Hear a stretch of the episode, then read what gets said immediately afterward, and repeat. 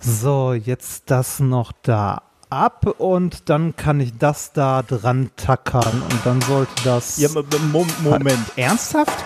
Du arbeitest hier ernsthaft alleine? Wenn da was passiert?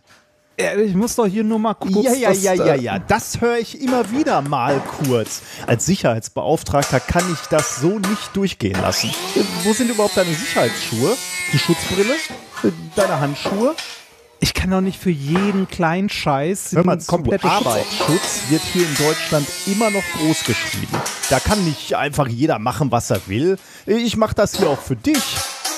Äh, soll ich jetzt hier einfach alles stehen und liegen lassen Feierabend ja, machen oder ja. was?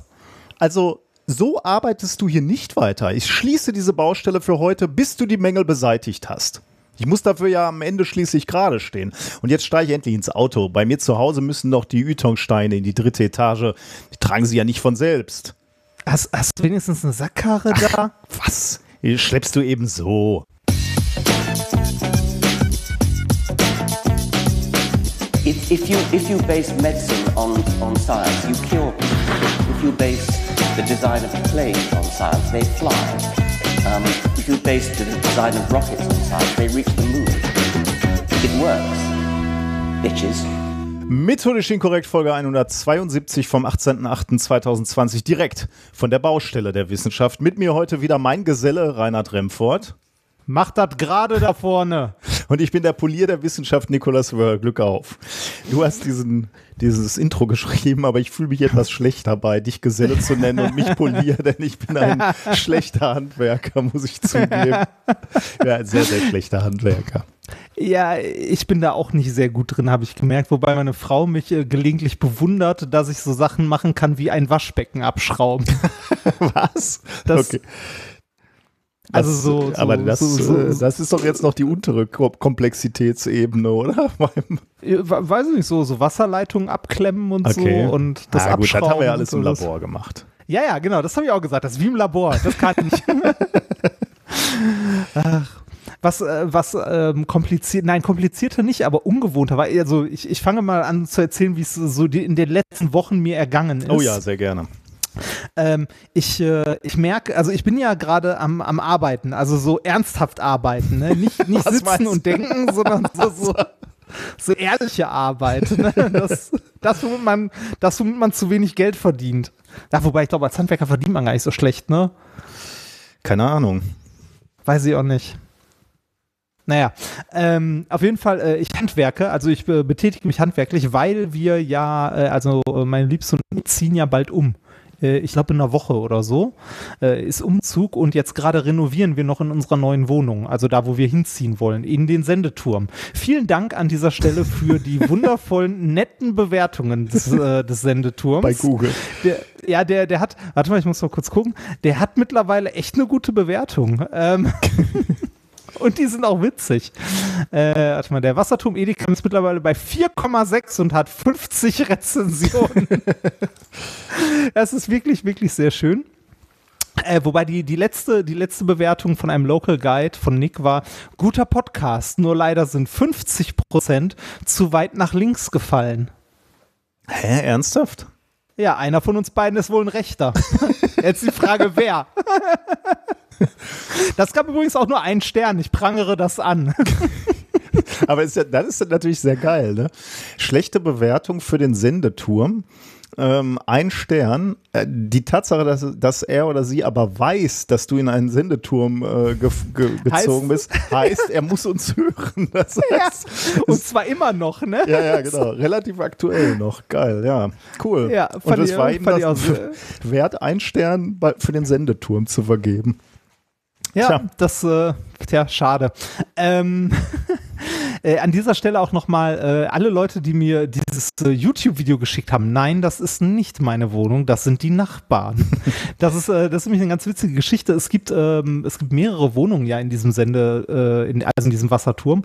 Und äh, eine davon wurde vor Jahren mal verkauft und der, ähm, äh, der Makler, der das gemacht hat, ähm, ist ein älterer Herr und das hat dann irgendjemand Junges für ihn gemacht, das Ganze ins Internet zu stellen. Äh, das Ganze war vor sechs Jahren und es ist immer noch dort im Internet. Also die Anzeige existiert noch. Ich hatte den nämlich mal angerufen und äh, der war ganz verwundert, dass es diese Anzeige noch gibt und dass diese Videos noch existieren. Ja, unsere Wohnung sieht anders aus, ist aber auch schön. Ja, äh, da habe ich in den letzten in den letzten Tagen sehr sehr viel Zeit verbracht und äh, habe wundervolle Sachen gelernt. Also so äh, in, im wahrsten Sinne des Wortes Learning by Doing. Ähm, Parkettschleifen. Oh, das ist, äh, da habt ihr euch so eine Maschine geliehen, ne? Ja, genau. Man, äh, man fährt zum Baumarkt seines äh, Vertrauens und leist, äh, leiht sich dort für ein, zwei Tage so eine Parkettschleifmaschine, wo vorne so, so ein rundes Schleifpapier reingeschoben wird und dann, äh, ne, dann läufst du damit über den Fußboden und äh, das schleift, also machst du, äh, ich weiß nicht, immer so, ich keine Ahnung, wie breit ist das, 20 Zentimeter oder so, äh, ein breites Stück, wo halt mit so einer Schleifrolle dann über den Boden gehst und irgendwie drei, vier Mal mit verschiedenen Körnungen noch, damit es nachher auch schön glatt ist. Mhm. Ähm, und äh, das dauert lange, das ist laut und das ist erstaunlich anstrengend, weil man diese Maschine, also die bewegt sich ja quasi von alleine vorwärts durch die Rolle, die über den Boden schrappt und du musst die halt festhalten. Das ist so, als ob du die ganze Zeit so ein kleines Kind an der Leine hast, das Zuckerwatte sieht. Das ist so äh, äh, äh, wirklich, wirklich anstrengend. ich habe äh, am, am, ersten Tag danach, ne, also als wir, als ich äh, mit äh, Wohnzimmer, Arbeitszimmer und Schlafzimmer durch war, einmal alles äh, grob abzuschleifen. Ich bin am nächsten Morgen aufgewacht. Ich hatte Muskelkater im Rücken. Wahnsinn. Also so zwischen den Schulterblättern, weil äh, man ja die ganze Zeit gegenhält von dieser Maschine, also die ganze Zeit so zurückhält. Vor allem sind das ja Wahnsinn. Bewegungen und ähm ja, Bewegungen, die du gar nicht kennst. Ne? Also das ist genau. ja ganz genau. häufig, wenn man Dinge zum ersten Mal macht oder sehr ausgiebig zum ersten Mal macht, dann hat man ja Muskelkater an Stellen, die man gar nicht kennt. Ja, genau. Und dann, äh, dann weiß ich nicht, dann musst du die Ränder noch mit so einem mit so einem Randschleifer machen, äh, weil diese Maschine nicht bis an die äh, also bis an den Rand rankommt. Und richtig beschissen wird's, äh, wenn man dann auch noch an einer Seite eine runde, also eine abgerundete Wand hat. Hm. Weil diese Schleifmaschinen können immer nur geradeaus. Die können nicht um die Kurve. also nicht so richtig. Ähm, gibt ein interessantes Muster nachher im Paket. Dann haben wir den jetzt äh, heute und gestern äh, waren wir dabei, die Räume nach und nach noch äh, zu, äh, wie nennt man das, Lasur drauf zu oh, hauen ja. und, dann, mhm. und dann Lack noch oben drüber. Und äh, ja, jetzt müssen wir mal gucken. Eventuell müssen wir noch mal ein bisschen zwischenschleifen, damit es schön glatt wird. Aber dann habe ich in meinem Leben mal einen, äh, einen Deal, ach Quatsch, einen Dealboden, einen Parkettboden renoviert. Hätte ich auch nicht gedacht, dass ich das irgendwann mal mache und hätte auch nicht gedacht, dass das so scheiße anstrengend ist und lange dauert. Aber hat sich am Ende gelohnt. Es sah das vorher echt schlimm aus und kaputt, aber jetzt ist okay. Das wollte ich gerade fragen, ob es sich denn, ob man ob es schon besser wird, sagen wir mal so. Ja, ja, wird, wird besser, wird besser. Also wird, wird zunehmend besser. Also mit, mit irgendwie äh, mit jeder Kleinigkeit, mit jedem kleinen Scheiß, den man in der Wohnung macht, wird es halt besser. Und dann äh, am Wochenende ähm, haben wir auch noch mit ein paar Freunden aus der Gegend äh, Schrott zum Wertstoffhof gepackt. Oh. Das war, das war auch sehr, also ein sehr skurriles Erlebnis in Ludwigshafen.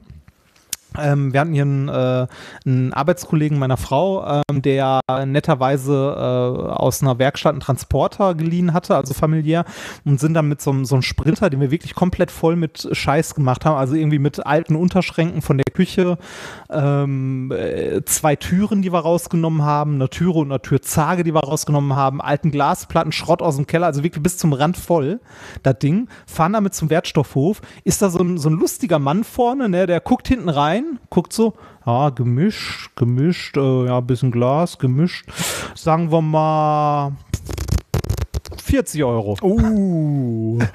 Also, da, ich kenne das nur, dass die Autos gewogen werden. da nicht, da, da steht, da steht jemand vorne, äh, also, äh, ne, da steht jemand vorne mit seinem Käffchen in der Hand, guckt in den Wagen rein und wirft irgendeine Zahl hin. Das Witzige ist, der hätte auch sagen können 140. Hätte, hätte mich auch nicht gewundert. Also. Aber also du bist gewohnt, dass der Wagen äh, gewogen wird. Äh, ja. Wo denn das? In Essen oder wo hast du das erlebt? Äh, in Essen wurde der gewogen, ja. Mhm. Weil hier in Gelsenkirchen, da war das auch jahrelang spannend. Und das ist auch eine, eine, eine spannende Sozialstudie, ähm, weil man, glaube ich, daran ganz gut sehen kann, wie sich ähm, Systeme regulieren und ein Gleichgewicht äh, einnehmen und wenn, sobald es dann aus dem Gleichgewicht rausgeht, dass dann so Systeme auch völlig zusammenbrechen können. Bei uns am Wertstoffhof war es nämlich jahrelang so, dass auch ein lustiger kleiner Mann vorne stand und geschätzt hat. Ne? Und das war uns schon, das war uns und allen Menschen aufgefallen, dass der ähm, sehr subjektiv entschieden hat. Also beispielsweise, wenn meine Frau in einem kleinen Fiat Panda damals da angezockelt kam mit, äh, mit dem ganzen Kofferraum voll, gut, im Fiat Panda passt auch nicht so viel rein, ist vielleicht ein schlechtes Beispiel. Also sagen wir mal, einem größeren Auto später und mit einem Anhänger und der Anhänger war voll mit Misch Zeug, dann hat er gesagt, entweder gar nichts oder 5 Euro. Wenn mit dem gleichen Anhänger, mit dem gleichen Zeug mein Schwiegervater ankam, mit seinem ähm, äh, Mercedes-Benz, den er fährt als Italiener, weil er ja Deutscher sein muss als Deutscher, dann waren das schnell 30, 40 Euro. Und so, so merkte man schon immer, dass das sehr fließend ist. Du hast auch nie einen Bon gekriegt, ne? Da wurde nie ja, nein, das, der, das Geld ging äh, schön ins Täschchen und du, du hast schon und alle, die da waren, hatten schon immer so das Gefühl, die Hälfte packt er sich in, in die eigene Tasche. Und ich habe mir so richtig überlegt, wie das der beliebteste Job an der, in der Stadt ist, ne? Weil du ab da, ab dem Moment bist du an der Quelle. Du nimmst einfach Geld ein den ganzen Tag und musst nie einen Bon schreiben und äh, gibst halt so viel ab, wie du willst. Und das ging einige Jahre gut und de, jedem war das klar, aber keiner hat sich gewehrt, weil der Deal war okay und das Geld, was die genommen haben, war auch eigentlich immer okay. Bis zu dem Zeitpunkt, Zeitpunkt, wo sie es übertrieben haben. Dann wird das nämlich auf einmal immer teurer. ähm, und dann müssen sich Leute beschwert haben bei der Stadt. Und dann gab das ein riesen Donnerwetter. Dann wurde irgendwie die gesamte Belegschaft versetzt oder keine Ahnung, was mit dem passiert ist. Und dann wurde ein Kassensystem installiert und jetzt ist alles exakt. Ne? Also jetzt wird immer genau geguckt, wie viel das ist, ähm, aber auch nicht gewogen, sondern wirklich nur nach Volumen. Aber auch, ob das Misch ist oder ob das nur Gartenabfälle yeah, sind, da muss ja nichts bezahlen. Und das fand ich sehr, sehr interessant, wie die einfach den Bogen überspannt haben. Wären sie bescheiden geblieben, wären, hätten sie ja, das bis ist doch, zur ne? Rente weiter bescheißen können. Aber da haben sie da, dann irgendwann überspannt. Das ist doch bei allen leicht illegalen Sachen, wenn man es übertreibt, also in dem Moment, wo man übertreibt, wo man zu gierig wird, ja, genau, da hört es halt auf. Ja, ne? genau. ähm, ich möchte mich an dieser Stelle auch noch bei äh, zwei Hörern bedanken, und zwar Stefan und Rolf, die äh, an dem Samstag, als wir den ganzen Scheiß runtergetragen haben, netterweise vorbeigekommen sind und geholfen haben. Oh. Was sehr, sehr, wirklich sehr hilfreich war. Es war nämlich äh, vierter Stock und eine, äh, eine Sprinterladung äh, Schrott aus dem vierten Stock runtertragen. Bei 30 Grad ist echt nicht angenehm. Ja, also ich, ich musste zwischendurch schon tatsächlich mal Pause machen, weil ich nicht mehr konnte. Also wirklich einfach nur fertig. Wofür Hörerinnen und Hörer gut sein können, ne? Ja. In dem Zusammenhang mal ganz kurz, äh, wir sind ja auch umgezogen quasi oder ähm, ja, mhm. unser Haus soll renoviert werden und deswegen mussten wir den gesamten Inhalt des Hauses ins Nachbarhaus, wo wir die Möglichkeit haben, äh, erst zunächst einmal Zeug unterzustellen und zu leben für eine gewisse Zeit, bis drüben renoviert ist. Ähm, das heißt, wir sind jetzt auch umgezogen. Wir haben auch am letzten Wochenende den, äh, das Zeug rübergeschleppt bei 30 Grad. Das war auch äh, sehr äh, abenteuerlich.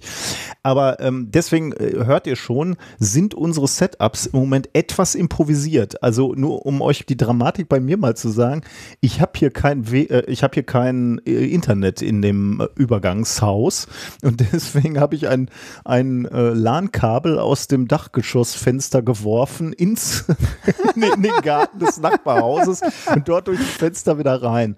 Ich weiß nicht, wie das Setup bei dir aussieht, so, aber also, sagen wir mal so, äh, es kann gut sein, nach, dass nach dieser Frage der ein oder andere Telekommunikationsanbieter bei dir anruft, um zu fragen, wie das denn so mit dem Breitbandausbau genau funktioniert oder läuft. Das ist, das ist Breitbandausbau Gelsenkirchen, oder? Man wirft so ein LAN-Kabel rüber zum Nachbarfenster. Was ich eigentlich damit sagen wollte, war, ähm, ich, ich höre so leichte Spratzler im Moment in deinem ähm, ah. in, de, in deiner Soundspur. Das kann an diesem fliegenden Aufbau liegen. Das kann auch sein, dass bei mir im Moment das Internet nicht so pralle ist. Ähm, also äh, ich hoffe, das wird gleich ein bisschen besser. Ist jetzt nicht unerträglich, aber wir haben ja auch so ein paar audiophile Menschen, die dann äh, gleich uns äh, E-Mails schreiben. Das ist, glaube ich, unter anderem der Situation geschuldet. Und vielleicht macht es auch Auphonic gleich noch ein bisschen raus. Also, ich könnte an dieser Stelle auch meine Spur mit aufnehmen. Wenn du so möchtest, schlimm ist es wirklich nicht. Das sind, äh, okay. also hier kommen so ein paar Spratzler an, aber das ist alles schon okay, würde ich sagen. Ja. Wenn es schlimmer wird, ja. melde ich mich nochmal. Ja, abgesehen von dem Aufbau benutzen wir auch noch die, ein bisschen andere Technik teilweise. Äh, unter anderem äh, eine andere Version von Ultraschall. so langsam wird's. ja, ja, so langsam wird's. Und äh, da ich bei mir noch die alte drauf habe, benutze ich gerade die, äh, die Standalone-Version von Studio Link, ähm, weil die andere nicht mehr geht und ich noch nicht geupdatet habe. Schande! Schande! ja. Ich habe ein tolles, äh, aber das ist wahrscheinlich an dir auch vorbeigeflogen im, äh, auf Twitter oder so.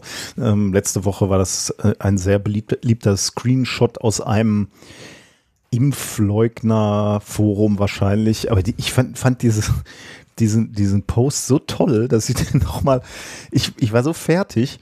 Äh, da schreibt ein Andreas H., also wie gesagt, es muss irgendein äh, Telegram oder was auch immer Channel sein, wo sich Impfleugner treffen. Da schreibt er, was ist dran an dem Impfstoff von Putin? Fragezeichen. Und jetzt kommt ein Satz, ich, da kriege ich mich gar nicht ein.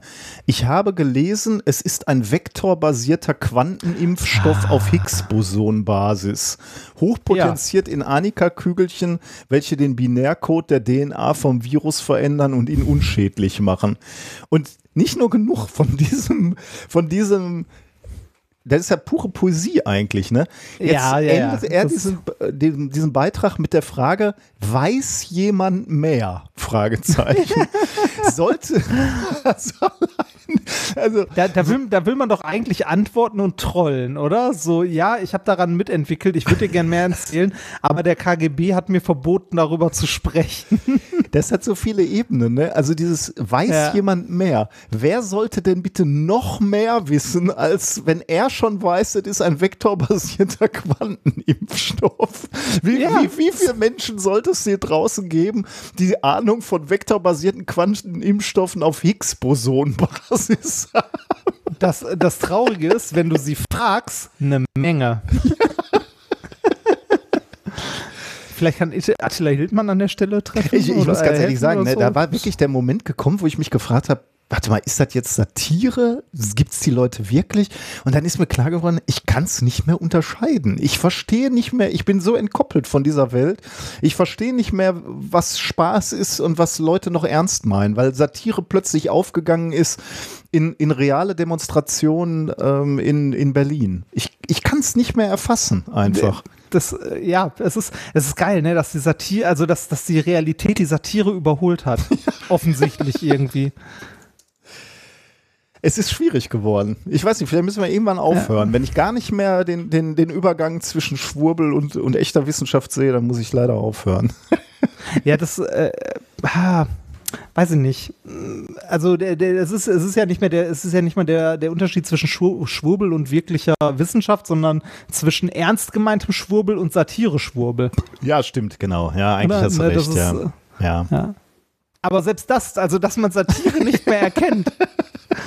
Also, oder beziehungsweise, dass etwas so hart ist, dass man glauben könnte, es ist Satire. Das ist schon naja. hart, ja. ja. Ich, ich war, äh, habe wieder einen Ausflug gemacht äh, und zwar einen äh, traditionellen. Ich war mit äh, Lars Naber, den kennt ihr vielleicht vom Auf Distanz Podcast und mit Martin Rützler, äh, Sendegarten unter anderem und Radio Mono, war ich mal wieder auf der MS Wissenschaft. Die war mal wieder äh, im, in Duisburg und ähm, die haben wir besucht. Weißt du, lieber Padawan, was die Tank, Trog oder Teller Frage ist? Tank, Trog oder Teller. Ja. Warte mal, Tank, Trog oder Teller. Okay.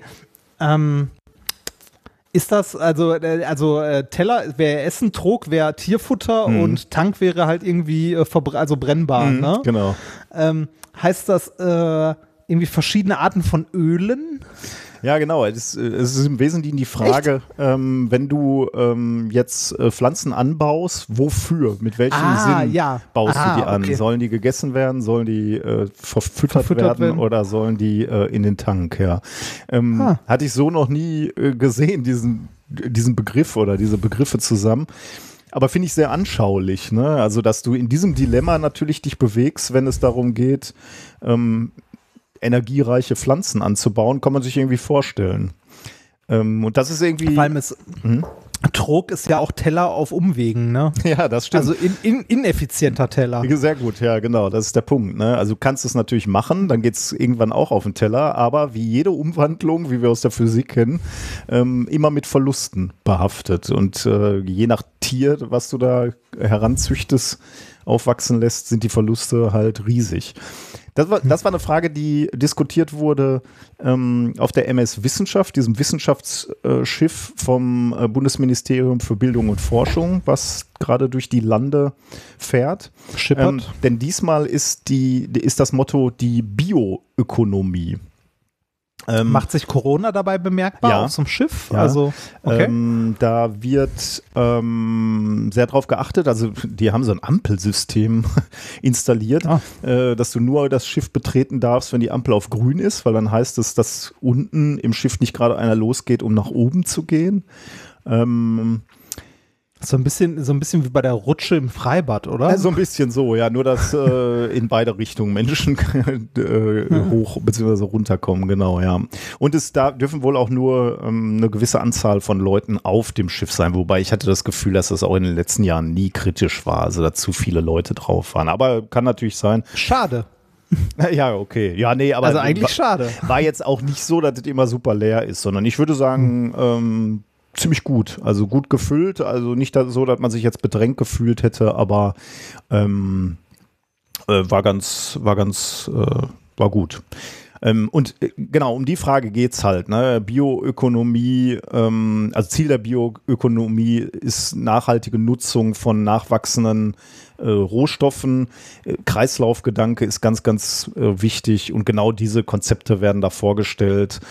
Ähm, können wir uns leisten, viel Abfall auf Müllkippen zu, zu werfen? Wie, wie sehr Kreislauf können wir erreichen? Äh, welche Lösungsansätze gibt es da? Welche Ressourcen gibt es da? Also beispielsweise Treibstoffe aus Algen oder Kunststoffe aus Pflanzenstärke. Ja, und dann haben die verschiedene Exponate. Also so ein 3D-Drucker war der, der irgendwie aus Pflanzen Kunststoffe her, also der Drucker hat natürlich keine Kunststoffe hergestellt, aber der hat Kunststoffe aus Pflanzen verarbeitet. Das fand ich eigentlich ganz spannend.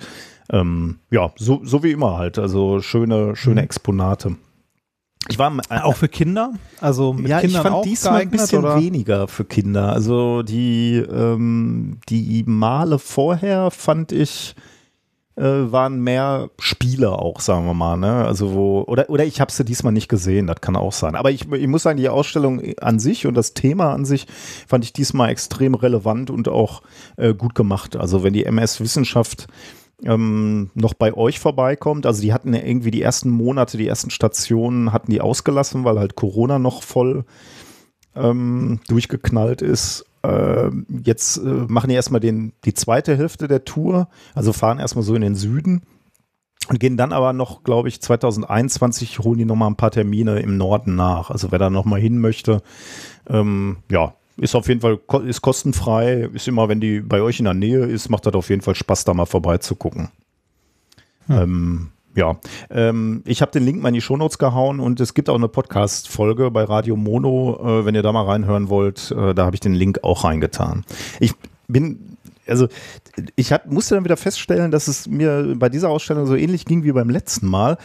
Ähm, und ich, ich kann mir das gar nicht so richtig erklären. Also was da gezeigt wird, sind viele, viele Lösungsansätze, technische Lösungsansätze. Ne? Also es wird gezeigt, wie können wir Kunststoff aus Pflanzen machen oder wie können wir Treibstoff aus Algen machen oder wie können wir Batterien aus Bakterien machen beispielsweise. Also da sind Lösungsansätze, die da auch funktionieren ne, vor Ort.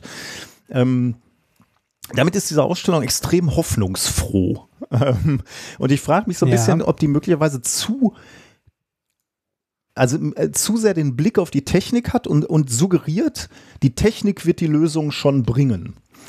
Ja. Jetzt muss ich natürlich einschränken und sagen, naja, im Prinzip ist das eine Werbeveranstaltung des Bundesministeriums für Bildung und Forschung. Ähm, was sollten die anders machen, außer sagen, wir forschen mit euren Steuergeldern an den Lösungen für die Probleme, die wir gerade haben. Das ist ja legitim. Also wenn die, wenn die jetzt sagen würden, es ist alles verloren, wir können nichts machen, dann wäre das auch irgendwie eine komische Veranstaltung. Also, dass die Leute für Naturwissenschaft begeistern wollen und für Ingenieurs technische äh, Studiengänge oder Fragestellungen kann ich, kann ich durchaus verstehen. Aber ich, es war mir ein bisschen zu optimistisch, würde ich fast sagen. Ja, ich, ähm, ja, ich verstehe, ich verstehe, was du meinst, dass das so, hier, wir haben eigentlich für alles die Lösung, macht euch keine Sorgen, so ein bisschen, ja, genau, äh, so ein bisschen so. hängen bleibt, ne? Und weniger, äh, hier, wir haben die Lösung, oder wir, wir haben Ideen für Lösungen, aber die müssen auch mal umgesetzt werden. Oder da muss was mit passieren. Ja. ja. Und was, was, ich auch bei, zum zweiten Mal festgestellt habe, das ging mir, glaube ich, äh, vor, also bei der letzten, beim letzten Besuch auch so, ähm, die haben einen starken Blick, so scheint es mir zumindest, einen starken Blick auf ähm, die Naturwissenschaft beziehungsweise die In Ingenieurswissenschaft. Also wo sind technische Lösungen? Wie können wir die Sachen ähm, technisch angehen? Was mir ein bisschen fehlt, ist jedes Jahr so ein gesellschaftlicher Blick oder ein soziologischer Blick, so wie, wie wird Technik angenommen oder äh, die gesellschaftliche Frage, also hier kannst du ja die ganz große Frage anhängen, müssen, müssen wir Kapitalismus mal überdenken? Müssen wir immer mhm. wachsen? Mhm. Ne? Das ist ja eine zentrale Frage bei der bei so bioökonomischen Fragestellungen ist ja, äh, wie viele Ressourcen brauchen wir? Und wenn wir unser, ja, und, unser Gesellschaftssystem sieht vor, wir müssen immer wachsen, wir brauchen immer mehr Ressourcen. Warum warum mhm. stellen wir das nicht in Frage? Und das wird da bei der Ausstellung zumindest äh, hatte ich so den Eindruck. Ich muss immer Disclaimer sagen, wir sind da zwei Stunden mit Mikrofon rüber ge gelaufen. Vielleicht habe ich auch was verpasst diese Frage wird mir zu wenig gestellt und die, die, die Diskussion da ist mir irgendwie zu technisch. Wurde denn zumindest mal diskutiert, dass, äh, also wenn schon dieser, dieser große Claim da vorne irgendwie dran steht, äh, Teller, Trog oder Tank, ne? Ähm, wurde denn mal diskutiert, dass die, äh, dass die Agrarfläche, die wir haben, äh, mit sehr großer Wahrscheinlichkeit nicht ausreicht für alles drei, beziehungsweise dass wir in anderen Ländern, mhm. da sind wir wieder beim Kapitalismus und so, also wir haben zwar keine Kolonien, ne, aber äh, so, so, ein bisschen ist das ja schon so, dass die, äh, dass die Industrienationen äh, gerade was, was so Agrarwirtschaft angeht, halt die äh, in Anführungszeichen Entwicklungsländer, obwohl es keine Kolonien sind, äh, trotzdem so behandeln oder so ausnutzen. Mhm. Ne? Also ich meine, da hast du irgendwie, ähm, da hast du Felder äh, irgendwie in, äh, frag mich nicht, äh, wo, wo halt Raps angebaut wird, obwohl die Leute da nichts zu essen haben. Mhm. Ne? Ja, also wo, wo halt, wo halt für uns Sachen angebaut werden. Hm. Das wird auf jeden Fall da angesprochen, auch sehr ja. ähm, eindrucksvoll, auch mit, äh, mit Visualisierung, wie viel Platzbedarf wir denn haben als Europäer, als Deutsche im Vergleich beispielsweise zu, ja, weiß ich nicht, anderen Ländern. Ich erinnere mich jetzt nicht mehr an die Vergleiche. Äh, ich glaube, mit Indien wurde unter anderem verglichen und dann siehst du halt also auch, wie viel, wie viel Erden bräuchten wir, wenn wir äh, alle Inder wären und wie viel Erden bräuchten wir, wenn wir alle Amerikaner oder Deutsche wären. Und das ist dann Aber natürlich schon. Äh, ja, äh, okay, da wird, da wird das Problem aufgezeigt, aber gibt es dafür Lösungsansätze oder Vorschläge? Also wie du gerade, du meinst ja gerade mal, ne, das System Kapitalismus überdenken oder irgendwie äh, zu sagen, äh, weiß ich nicht, äh, Biokraftstoff, mhm. also weiß ich nicht, Biodiesel ist halt äh, nicht die Lösung, mhm. ne? weil es halt andere Probleme mit sich bringt. Äh, also ja, auch der, dieser Punkt wird natürlich angesprochen, wenn, wenn genau diese mhm. Frage gestellt wird, der Tank, Trog oder Teller. Aber ich weiß jetzt nicht in welcher Tiefe. Also äh, häufig sind ja auch so Ausstellungen erstmal nur Startpunkte, um nachzudenken ne? oder neu, neu mal über, die, über Aspekte zu ja, nachzudenken oder sich dafür mal zu öffnen. Also so sehr habe ich natürlich jetzt nicht alle Exponate durchgearbeitet, mhm. muss ich sagen. Gibt es da noch wieder was zum Ausprobieren oder Anfassen? Oder weil das Anfassen ist ja jetzt gerade schwierig. Ja, tatsächlich. Da waren auch ein paar Exponate äh, tatsächlich außer Betrieb gesetzt. Also es gab so eine Riechstation, wo man, glaube ich, irgendwas eigentlich hätte riechen müssen. Ähm, die konnte man nicht benutzen. Und was lustig ist, die haben ganz viel mit Touchpads gearbeitet. Ne? Und jetzt kann man ah. natürlich sagen, im Moment vielleicht nicht so das Allerbeste mit Touchpads. Deswegen hat jeder am Eingang so einen äh, Touchfinger bekommen. so einen 3D gedruckten, weißt du? Den, den man sich. Äh, hast du das schon mal gesehen? Den gibt es auch als 3D-Vorlage äh, für viele Drucker, habe ich das im, im Netz rumschwirren sehen, wo du dann so auf Touchpads drücken kannst und nichts anfassen musst. Ist das, ähm, ist das dann kapazitiv in irgendeiner Form? Das ist einfach nur äh, der normale äh, Kunststoff. Ich weiß nicht, also weiß ich jetzt ehrlich gesagt nicht. Möglicherweise muss man ein, ein spe spezifisches Filament beim 3D-Drucker benutzen. Aber weiß ich ehrlich gesagt nicht, ob das mit jedem Kunststoff geht. Gute Frage, ja. Hm. Äh, weiß ich gar nicht. Aber das sah für mich, als sie mir das da in die Hand gedrückt haben, sah das aus wie äh, aus, aus jedem x-beliebigen 3D-Drucker gezogen. Ich, ich kenne aus dem 3D-Drucker nur diesen Seuchenhaken. Was für ein Seuchenhaken? Die, die, die, das, weiß nicht, ich nenne das Ding Seuchenhaken. Ich weiß nicht, wie das richtig heißt. Ähm, das ist so ein, warte mal, heißt das Türöffner oder? Ah. Türöffner, Corona. Drei, ja, was denn? Da, wie heißt denn das Ding? Druckvorlagen für ah, Alltag, Corona-Alltagshelfer. So. Für mich sah das aus wie ein Haken. Ich würde es solchen Haken. Ja, damit macht man Türen auf, oder was? Ja, ja, genau. Also so für alles Mögliche, für, für Türen aufmachen, für irgendwas anheben. Also, dass du halt keine Sachen direkt mhm. anfassen musst. Ja. Wäre ich auch der Typ für. Aber ich habe noch keinen. Vielleicht muss ich mir mal eindrucken. Ja, du, du sitzt doch da an der Quelle quasi. ich, warte mal, ja. hier, hier, haben wir Sachen für einzelne Türen, aber die gab es sogar zu kaufen beim Lidl oder so. Also so ein, so ein komisches Ding. Naja. Tja. Äh, uns wurde ein äh, neues Journal äh, zugeworfen, einfach nur, um, um da mal einen Blick drauf zu werfen, äh, was, was ich ganz spannend äh, fand, äh, mit dem Namen Metal Music Studies. Das ist echt ein ganzes Journal, was sich nur mit Metal beschäftigt, also der Musikrichtung Metal. Äh, die Beschreibung ist die folgende. This peer-reviewed journal provides a focus for research and theory in metal music studies, a multidisciplinary and interdisciplinary subject field that engages with a range of parent disciplines. Ähm, das ist echt, äh, kam zum ersten Mal raus 2015. Wenn ich das richtig gesehen habe, drei Ausgaben pro Volumen pro Jahr. Ähm, ja, und die sind jetzt ähm, ist äh, im neuen, äh, im, im neuen Jahrgang. Ich klicke da mal gerade drauf. Mal gucken, was in der neuesten Ausgabe, was denn da so die neuesten äh, Paper sind. Ähm, warte mal, wo muss ich denn kommen? Irgendwo gab es auch einen Studiengang, wo du Heavy Metal Musik, also als Musik mehr, ja. studieren konntest. So, gucken wir mal, was so die, äh, was so die aktuellen ähm, Titel sind von den Papern. No Satisfaction, No Fun, No Future, Future Thinking in Black Metal. Nächster Artikel Future heißt. Future Thinking in Black Metal Future. Thinking in Black Metal, ja. Also wie, wie ist, wird die Zukunft wahrgenommen im, im äh, Black Metal? Ja, ja, ja. The experiences of metal fans with mental and developmental disorders in the metal music community. Um, nameless but not blameless. Motherhood in Finnish Heavy Metal Music. ja, dann, aber ist doch voll okay, interessant. Dann will man eigentlich mal lesen, oder?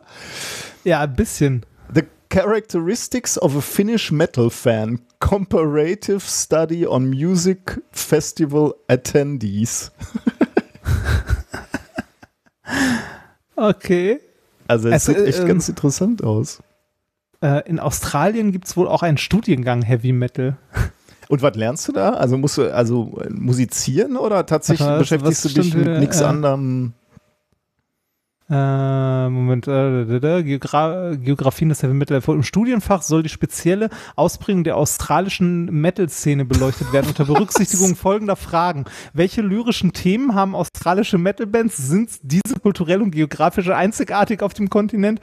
Welche Beziehung besteht zwischen der kulturellen Entwicklung des Heavy Metals in Australien und dem Kolonialismus? Das ist ein Studiengang? Ist, ist, ja, das ist ein Studiengang. Ich ende da mit äh, Bachelor of Metal Music. Irgendwie sowas. Warte mal. Äh, Humangeografie an der Universität Newcastle. Ähm, ja. Aber was, was zur Hölle mache ich damit? Also, äh, also, was, was, machst du denn mit so einem Bachelor dann? Ja, sag mal so, du, du kannst ja auch andere Musikrichtungen studieren. Also, oder? Ja, stimmt. Jazz. Das stimmt, ja. ja. Also finde ich, also ja, schon, also ein bisschen, ein bisschen schräg ist es schon, aber warte mal, in den Niederlanden gibt es auch äh, sowas, wenn ich das richtig sehe. Das ist schon äh, ein bisschen schräg, aber da, warum nicht? Ne? also mal ganz ehrlich. Ja, da fragt man sich ja in dem Zusammenhang, was würde man eigentlich studieren, wenn es kein, also wenn du nicht dir die Frage im Hinterkopf hast, ich möchte damit auch irgendwann irgendwas arbeiten, so. Also, Ja, das ist eine gute Frage. also würde man dann irgendwas, also wenn ich nur aus purer Neugierde irgendwas studieren könnte, ne? Also so, äh, weiß ich nicht. Ich glaube, das sollten viel mehr Leute machen oder das sollten generell mehr Leute machen, also ihren Interessen nach etwas studieren und nicht damit, äh, ne, ob man irgendwie damit später viel Geld Was verdienen meinst kann. du, also wie viel Prozent der, der, der äh, Studierenden studiert genau das, was sie wollen? Ja, Moment, ja, also das, was sie wollen äh, oder was sie wirklich vom Innersten heraus Ja, ja. interessiert und wollen. Ja, ja, genau, ja. Also eher, eher letzteres, ne? Also als Passion wirklich. Genau, ja. Hm? Maximal ein Drittel. Boah, das wäre. Könnte, also ich, äh, ich habe mir noch nie darüber Gedanken gemacht. Das ist eine gute Frage, ja. Also das, meistens sind es wahrscheinlich so Kompromissentscheidungen. Ne? Also man, man Ja, würde sagen, ja, ich mich auch. interessieren im Prinzip die Naturwissenschaften, also studiere ich mal Physik. Ähm, ist vielleicht jetzt nicht die schlauste Entscheidung, aber ähm, meine, bei manchen Also- ist es vielleicht auch gut, dass du jetzt nicht gerade dein Hobby studierst. Also wenn ich jetzt, weiß ich nicht, ich mache gerne Sport, vielleicht ist es auch ganz gut, dass ich nicht Sportwissenschaft studiert habe. Obwohl, das finde ich wahrscheinlich auch super spannend. Ja, aber, äh, also ich meine, ne, guck das mal an, wenn irgendwie jemand, äh, also wie viele von den Leuten, die irgendwie ein Einser-Abi haben, äh, stellen sich dann die Frage, studiere ich Medizin oder Jura?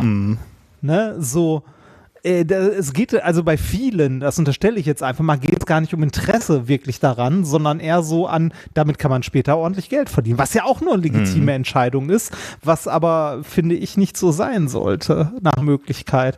Also, ich, äh, ich merke es bei, bei meinen Studenten ja sowohl damals am, äh, also in Essen äh, bei den Medizinern, die ich hatte, als auch bei den äh, Energietechnikern am Haus der Technik oder jetzt meinen Maschinenbauern.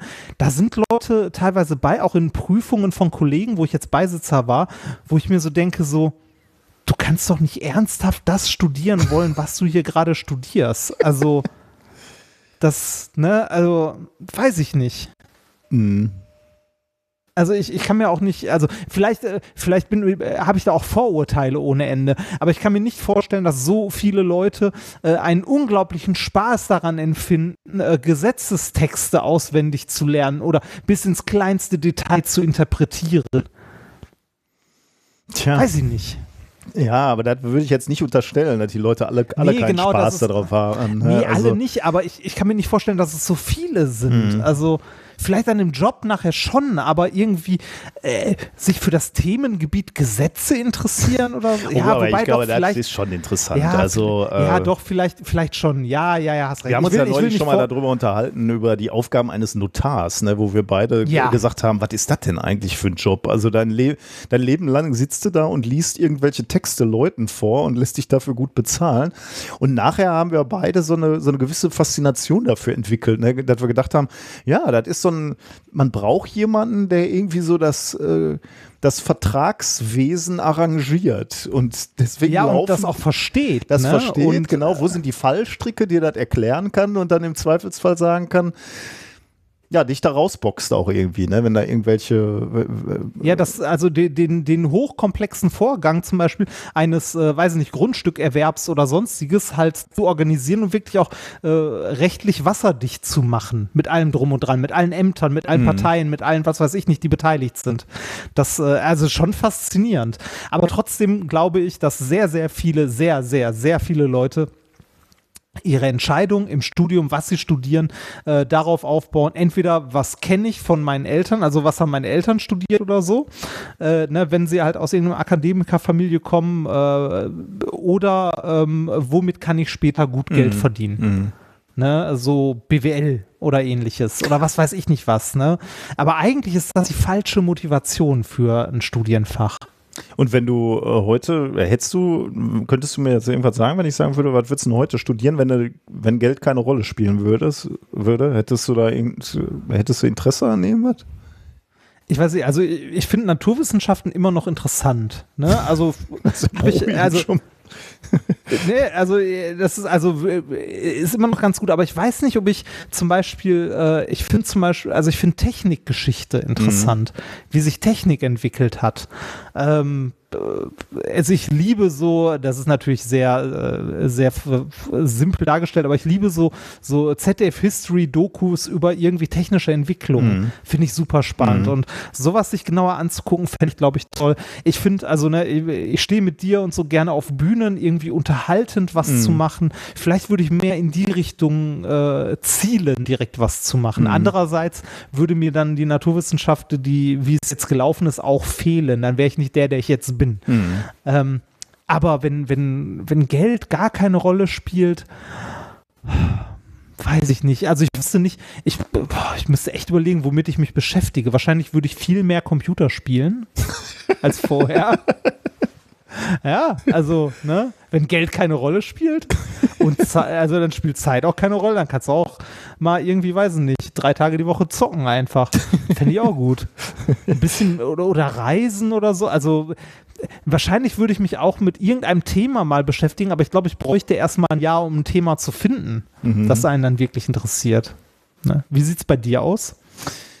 Oh, äh, gute Frage. Ja, ich, ähm, also äh, Physik ist immer noch weit oben, also macht, äh, macht mir Spaß und äh, ich könnte mir vorstellen, das auch nochmal zu studieren, aber ähm, aber Jetzt, anders. anders ja.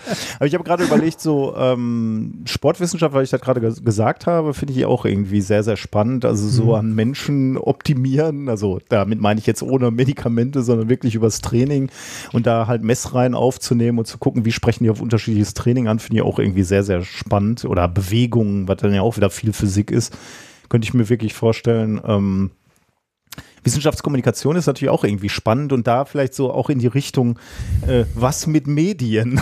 da wäre ich auf, ja, ja, auf die ja, Idee wäre ich nie gekommen, weil ich auch einfach irgendwie diese Branche so ein bisschen äh, anstrengend finde, glaube ich, diese was mit Medienbranche, äh, weil da glaube ich auch einfach unheimlich viele Menschen sind, die viel viel reden. also so mhm. äh, sich wichtig tun und so. Und das kann ich halt nicht so gut äh, und möchte ich auch gar nicht. Aber äh, so wie ich jetzt mit dir äh, Content Creator, so, ne, Dinge machen, Podcasts aufnehmen, Videos machen, Streams machen, das finde ich mhm. halt unglaublich faszinierend. Äh, da könnte, könnte ich mir auch vorstellen, das mal irgendwie zu lernen. Also die Vorstellung, dass ich lerne, wie man Videos ordentlich macht und mich damit auch beschäftigen dürfen, also so technisch und so. Ich mache es ja immer nebenher, ne? Aber vielleicht geht es ja auch irgendwann dann auf den Sack, wenn du sowas immer machen musst, keine Ahnung. Ja, das, das sind mir auch gefragt. Also ich habe zum Beispiel, äh, ich habe letztens eine Dokumentation über äh, Profizocker aus, äh, oh äh, aus Taiwan geguckt, war es, glaube ich. Ich glaube, die saßen in Taiwan und haben äh, unter anderem gegen äh, gegen Südkorea in einem großen Turnier gespielt. Also du kannst ja zum Beispiel League of Legends, wenn du das so auf Weltklasse-Niveau spielst, dann spielst du, äh, weiß nicht, bei der Weltmeisterschaft geht es, glaube ich, um 5 Millionen oder so. Mhm. Also das Siegerteam kriegt irgendwie 5 Millionen Dollar. Ähm, und wenn du dir dann mal den, den Arbeitsalltag dieser Profizocker anguckst, ne, wo du mit 25 quasi in Rente gehen musst, weil du zu langsam wirst. Oh ähm, ne, die, die fangen irgendwie mit 18 an und mit 25 ist irgendwann Ende. Ähm, die, also die sind zwar zum Beispiel in Südkorea, ähm, sind das Stars, so wie hier irgendwie, weiß ich nicht, äh, die deutsche Nationalmannschaft äh, ist es da tatsächlich so, dass du so Teams, die League of Legends zocken, ähm, dass, dass die wirklich riesige Superstars sind, die Stadien füllen. Allerdings ähm, sieht von denen der Alltag auch so aus, morgens um acht aufstehen, Teambesprechungen, die zocken dann bis abends durch und das war's. Und mhm. dabei sind die bei weitem nicht irgendwie in Hülle und Fülle äh, ne, im Fünf-Sterne-Hotel, sondern eher so Jugendherbergstil mhm. untergebracht, äh, also wirklich so Bootcamp-mäßig. Das ist schon, also da denke ich mir auch schon so, okay, das ist ein harter Job, ne? Und äh, wenn man die Leute da fragt, da sind dann auch Einzelne bei, die sagen, äh, das Spiel bringt denen eigentlich keinen Spaß mhm. mehr, sondern das ist ein Job. Ja, und bei mir, ja. ich kenne das auch, äh, wenn ich den ganzen Tag wirklich vorm Rechner sitze, ne, das strengt mich unglaublich an. So, irgendwann nervt mich das auch, dass ich immer in die gleiche Richtung gucke. So, ich weiß nicht, ob das vielleicht bei so Profizockern nochmal was anderes ist, weil dann ja auch wirklich irgendwie der Erregungszustand ein anderer ist und du vielleicht auch mehr überblicken musst, als wenn ich da äh, Texte lese oder E-Mails beantworte. Aber ich merke so, wenn ich, wenn ich jetzt eine ganze Woche am Rechner, also wirklich acht Stunden pro Tag sitzen müsste, ne? ähm, Mhm. weil ich mal wieder so einen Antrag schreibe. Also äh, ma manchmal befriedigt mich das auch sehr und dann bin ich froh am Freitagabend. Aber manchmal merke ich auch, dass ich so richtig leicht depressiv werde, wenn ich immer nur Ja. so äh, auf dem auf dem Monitor gucke.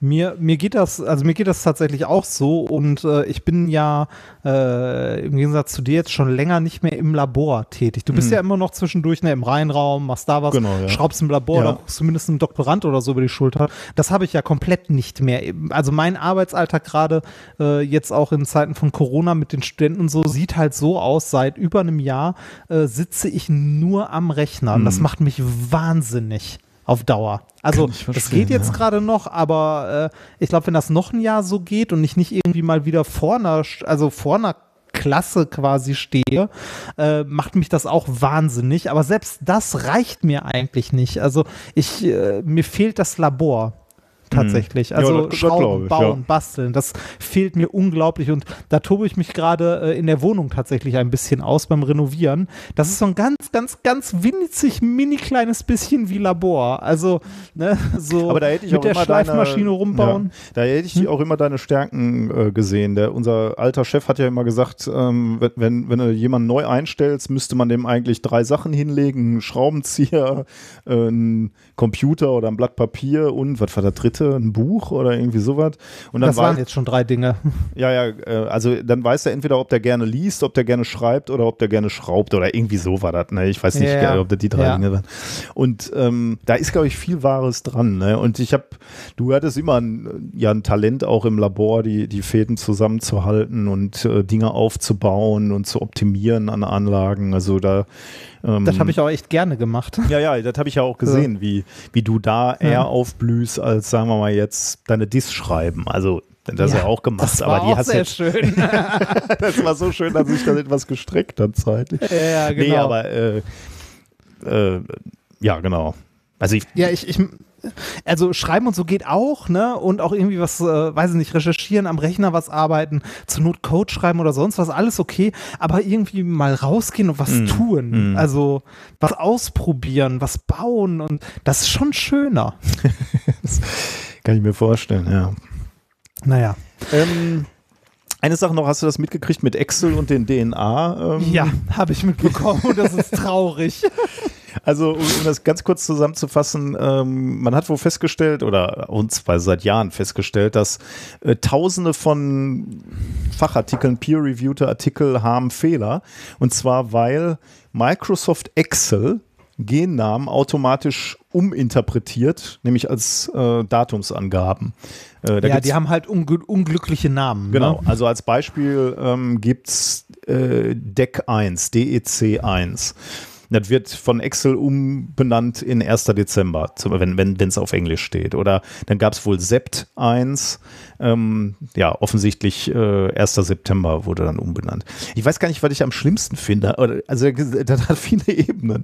Zum einen, ähm, dass offensichtlich Forscher noch Excel benutzen. Aber ja, das, das wollte ich gerade sagen. Das ist eigentlich das Schlimme. Das ist das wirklich. Also die, äh, du hast, du hast die Geschichte ja noch nicht ganz zu Ende erzählt. Ähm, es endete jetzt damit, dass die Gene umbenannt werden, oder? Genau, und zwar, ähm, also, äh, ja, das Schlimme ist, äh, man, also äh, off offensichtlich benutzen Forscher Excel. Äh, und zwar ähm, waren wohl diese, ähm, diese Excel-Mappen waren als äh, Supplemental Material, also Ja. ähm, wie ist das deutsche Wort, also so zusätzliche Äh, Materialien oder so, genau.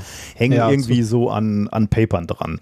Ähm, und dann haben sich jetzt äh, Leute wohl mal angeguckt, ähm, irgendwie 35.000 Excel-Tabellen im Anhang von etwa 3600 wissenschaftlichen Veröffentlichungen. Die haben sie sich angeguckt und haben festgestellt, von diesen 3600 Veröffentlichungen ähm, beziehen sich ein Fünftel davon auf Excel-Dokumente, die fehlerhaft sind. Und zwar genau fehlerhaft äh, aus dem Grund, was wir gerade genannt haben, weil Excel eben diese Gennamen umdefiniert als Datum. Und damit, wenn man dann irgendwie ähm, also dann, dann wird ja das Format geändert, das Format des, äh, des Feldes im, Der im Zelle, Excel. genau. Der Zelle, genau. Und wenn man, wenn du dann irgendwelche automatischen Analysen jetzt durchlaufen würde, lassen würdest, dann fallen natürlich diese Zellen, wo vorher Deck 1 stand, fällt dann weg, ne? weil da ist auf einmal ein Datum drin. Das heißt, da wird auch, das ist jetzt nicht nur ärgerlich, sondern da wird auch deine Statistik geändert im Zweifelsfall, ne? Und damit Ja. deine, deine Wissenschaft. Und das ist halt äh, ziemlich ärgerlich. Jetzt, An, an, de, äh, an der Stelle möchte ich kurz einwerfen, an der Stelle muss ich sagen, kann man Excel keinerlei Vorwurf machen. Das ist halt Software, die für, ne, was weiß ich, Buchhaltung oder sonst was gemacht ist. Äh, ich finde es eher, also tatsächlich eher, äh, also ein Skandal ist zu viel gesagt, aber ich finde es schon echt traurig, dass so viele, so viele Wissenschaftler, die in diesem Bereich arbeiten, die sich des Problems wahrscheinlich auch bewusst sind, trotzdem dieses, äh, also ne, trotzdem ein Programm benutzen, das nicht dafür geeignet ist. Also wa warum? Vielleicht kann es also, vielleicht kann uns jemand aus dem Bereich ja mal erklären, warum dort Excel benutzt wird. Wenn man, also ne, wenn das offensichtlich Fehler macht, warum macht man nicht einfach Textdateien mit Spalten und äh, weiß nicht, benutzt was ordentliches? Warum Und, dieses komische Format? Und weil mir auch, äh, also ich benutze jetzt Excel nicht, sagen wir mal, nach Möglichkeit, deswegen kenne ich mich damit nicht so gut aus. Aber ähm, äh, was ist denn jetzt hier eigentlich der äh, größere Skandal, dass Microsoft Excel nicht in der Lage ist, äh, diese Sachen richtig zu interpretieren? Oder dass Forscherinnen und Forscher nicht in der Lage sind, diese Autokorrektur auszuschalten. Geht das nicht bei Excel? Oder äh, das kann ich irgendwie nicht verstehen? Oder sind die einfach nicht in der Lage dazu, dieses Oh, das, äh, das, das weiß ich gar nicht, ob man das ausschalten kann, diese automatische Zellformatierung. Aber selbst wenn man es kann, dann hast du das Problem, dass sobald jemand anders an seinem Rechner das Ding öffnet, wo es nicht Hm. Ah, okay. ausgeschaltet Ja, ja, ist ja, okay. und das irgendwie automatisch gespeichert wird oder so, ist es wieder weg. Also das Programm ist dafür einfach scheiße ungeeignet. Okay, also es sei denn, irgendjemand kann mir einen guten Grund nennen, warum man das tun sollte. Warum man nicht eine Plain-Text-Datei nimmt, die man in jede beliebige andere Scheiße reinfüttern kann. Warum dieses komische Mhm. Format? Ende vom Lied war, ähm, da so oder so nicht geregelt werden konnte. Also weder E- Excel hat irgendwie eine Möglichkeit, einfache Möglichkeit äh, gegeben, um das abzuschalten und die Forscherinnen und Forscher wollen das wohl auch benutzen. Deswegen ist es jetzt dazu gekommen, dass das Gene Nome Nomenclature Komitee der Human Genome Organization, kurz HUGO, gesagt hat, okay, dann ändern wir die Richtlinien zur Namensgebung von diesen Genen und sagen halt, ähm, warte mal, ich zitiere mal, ähm, Menschliche Gene dürfen ab sofort umbenannt werden, wenn ihre bisherige Bezeichnung den Umgang und Abruf von Daten beeinflussen. Also äh, mit anderen Worten genau das, was wir gerade gesagt haben. Und deswegen wird heißt jetzt Deck 1 eben äh, wurde umbenannt in Delec 1 und äh, Sept 1 wird jetzt Septin 1 genannt und so weiter. Das ist schon irre, ne? Ja, das ist irre. Also ich, ich finde das auch immer noch, also ich, ich kann das nicht nachvollziehen. Also wenn das, wenn das so ein, haben wir schon immer so gemacht ist Ding, dann wäre das mal ein ganz dringender Weckruf, das zu ändern, oder? Keine Ahnung. Schickt uns mal einen Audiokommentar, Also- wenn ihr da in dem Thema seid und sagt, nein, nein, wir müssen Excel benutzen. Kann ja wirklich sein, dass es einen guten Grund dafür gibt. Dann klärt uns mal auf. Also warum ist das noch der Standard? Aber vielleicht ist Ich- das genauso ich- der Standard, äh, dass immer noch viele Word auch in, äh, in der Wissenschaft noch benutzen, um Manuskripte zu schreiben. Äh, Finde ich auch, also wenn ich von der, wenn ich von der Uni-Verwaltung oder so, ne, wenn ich davon Mails bekomme, wo Word-Dokumente im Anhang sind oder Excel-Tabellen, kriege ich, also da wär, Wahnsinn. mein Das- Gott, äh, bist es- du ein nee, Snob. Du kriegst, Nee, du kriegst Krise, das- wenn, wenn eine. Ach so, weil, weil es jetzt kein PDF ist darüber. oder weswegen? Ja, ich ärgere mich darüber. Warum schicken die so eine Scheiße rum? Am besten dann noch mit irgendwelchen Makros drin oder so. Das so, hier, ich habe hier meine Viren, nehmt sie, nehmt. Das, also, Nee, ich kann das nicht nachvollziehen, tut mir leid. Das, äh, weißt du, auf, äh, auf einer Seite, äh, also auf der einen Seite wird mir irgendwie als Dozent gesagt, ich darf Zoom nicht benutzen, äh, weil Datenschutz problematisch, ja, verstehe ich auch, ist auch ein Problem. Äh, doof ist, wenn mir die, also ne, wenn ich keine Alternative habe, die ähnlich gut funktioniert, die mir zur Verfügung gestellt wird. Und im gleichen Atemzug bekomme ich irgendwie Word-Dokumente zugeschickt. Äh, ne? Also nein, einfach nein. Das, naja. Die Geschichte der Genforschung ist übrigens äh, sehr Eine spannend. Geschichte voller Missverständnisse. Das wollte ich eigentlich so einführen, genau. In den 1990er Jahren äh, gab es schon mal äh, Wissenschaftler, die auch kreative Namen vergeben haben. Ähm, es gab nämlich schon mal das Protein Sonic Hedgehog. Ah. Und äh, es gab das Gen, was jetzt heißt, wenn ich das richtig sehe, 7, nee, ZBTB7. Ähm, das hieß früher mal Pokémon. Ähm, oh. Dummerweise ver verursacht dieses Gen Krebs und deswegen hat die ah. Firma ähm, Nintendo 2005 rechtliche Schritte angedroht, äh, dass dieses Gen wieder geändert werden soll. Und seitdem heißt es nicht mehr Pokémon, sondern ähm, mittlerweile eben hat es einen kryptischen Namen. Ah. Tja, so sieht's aus. Ah. Eine kleine Sache habe ich noch, die, die würde ich dir gerne noch zeigen, weil ich die ganz ähm, niedlich finde, möchte ich, möchte ich sagen. Ähm, ich habe davon gehört bei den Wild Mikes. Äh, die macht unter anderem Hoaxilla ähm, äh, mit, mit Tommy Krabweis. Tommy Krabweis, ähm, genau, ja. ja. Das ist so ein, so ein Zoom-Meeting, glaube ich, ne, im Wesentlichen. Und die ja, diskutieren dann verschiedene Themen. Läuft auf, also die streamen das auf Twitch, oder? Äh, ich glaube schon, ja, weiß ich, ja, denke ich mal, ja. Auf ja, jeden Fall okay. hatten die ähm, zwei Gäste, ähm, Thorsten Fockherde und äh, seine Tochter Jasmin, die programmieren ein Spiel. Und zwar ähm, das Spiel Rap Trails. Und man erahnt vielleicht schon Rap und Trails. Es geht um Chemtrails, die von Reptilu Reptiloiden ausgebracht werden. Äh, der Untertitel des Spiels heißt Rette die BRD. Also man, äh, man äh, geht davon aus, in diesem Spiel, dass all diese Verschwörungstheorien wahr sind und äh, ich, du, äh, ja. Äh, da haben sie einen Gag liegen lassen, finde ich. Ich fände es schöner, wenn es wäre Rap Trails Rette die BRD GmbH. das, das wäre schöner gewesen, ja, das oder? Stimmt, ja. da haben sie einen Gag liegen lassen, das ist gut, ja. Ja, das hätten sie das nicht ganz durchgezogen, das stimmt. Ja. Ähm, aber trotzdem, vielleicht äh, kann man, äh, vielleicht kann der Titel sogar noch angepasst werden, denn es geht hier tatsächlich, sie würden gerne dieses Spiel programmieren. Es ist noch nicht fertig äh, programmiert. Ähm, sie äh, machen das, äh, sie crowdfunden das. Sie brauchen dafür 20.000 Euro und das letzte Mal, dass ich geguckt habe, waren die irgendwie bei 10.000. Könnt ihr gleich nochmal gucken, wie, wo, äh, die jetzt stehen. 13.900. Ach, guck, äh, dann sind sie nicht mehr so weit weg. Ähm, mal schauen, ob vielleicht der ein oder andere das so lustig findet wie wie ich oder wir und ähm, vielleicht kommen dann ja noch ein paar Euro zusammen. Ich habe hier mal ein kleines äh, Video mitgebracht oder einen Soundschnipsel aus einem Video. Da könnt ihr mal hören, wie die beiden selbst ihr Projekt vorstellen. Vor etwa 20 Jahren bin ich selbst mit Verschwörungstheorien in Verbindung gekommen und hätte um ein Haar die Kurve nicht gekriegt. Seitdem kribbelt es in mir, weil ich selbst erlebt habe, wie gefährlich diese Theorien sind und sie sich immer mehr verbreiten. Irgendwann ist dann eine Spielidee draus geworden. Was wäre, wenn das alles stimmen würde? An einem Wochenende entstand der erste Beweis, dass so ein Spiel Spaß machen könnte. Dann habe ich die Idee vergessen. Denn ich hatte weder die Zeit noch das Geld, länger daran zu arbeiten. Das änderte sich mit Corona. Auf einmal schwurbeln Menschen, die man bis dahin für immun hielt. Endlose Diskussionen führen zu Frust und manchmal weiß man auch einfach nicht mehr weiter. Wir möchten mit unserem Spiel motivieren und helfen, diese Ignoranz zu überstehen. In Rap Trails müsst ihr im Auftrag der Echsenmenschen die Bevölkerung kontrollieren. Euch stehen dabei verschiedene Werkzeuge zur Verfügung wie Flugzeuge, Handymasten, Medien und Geheimwaffen. All diese Dinge sind mit Verschwörungstheorien belegt. Immer wenn ihr euch denkt, What the fuck?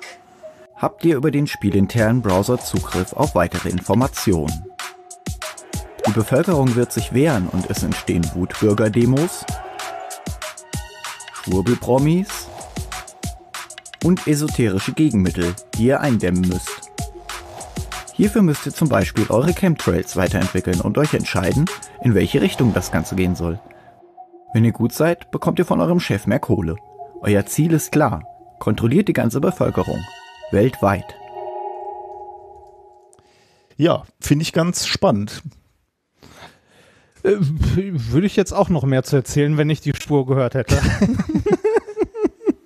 Okay, ich habe hier ein bisschen Schwierigkeiten. Ja, nein, alles, ja, ja, nein, alles gut. Ich, äh, ich hätte nur, also ich kann nur jetzt nichts dazu sagen, leider. Also äh, sie, Aber- sie haben äh, verschiedene, sie haben Schwurbelpromis, kannst du einsetzen oder äh, tauchen auf, wenn du da deine Chemtrails ähm, äh, verbreitest und so. Also das hat schon recht interessante Elemente, sag ich jetzt mal.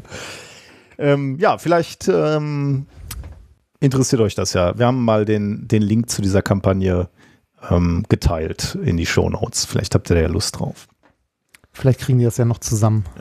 Damit bin ich durch mit äh, dem, was mir passiert ist. Ähm, du bist auch durch, oder?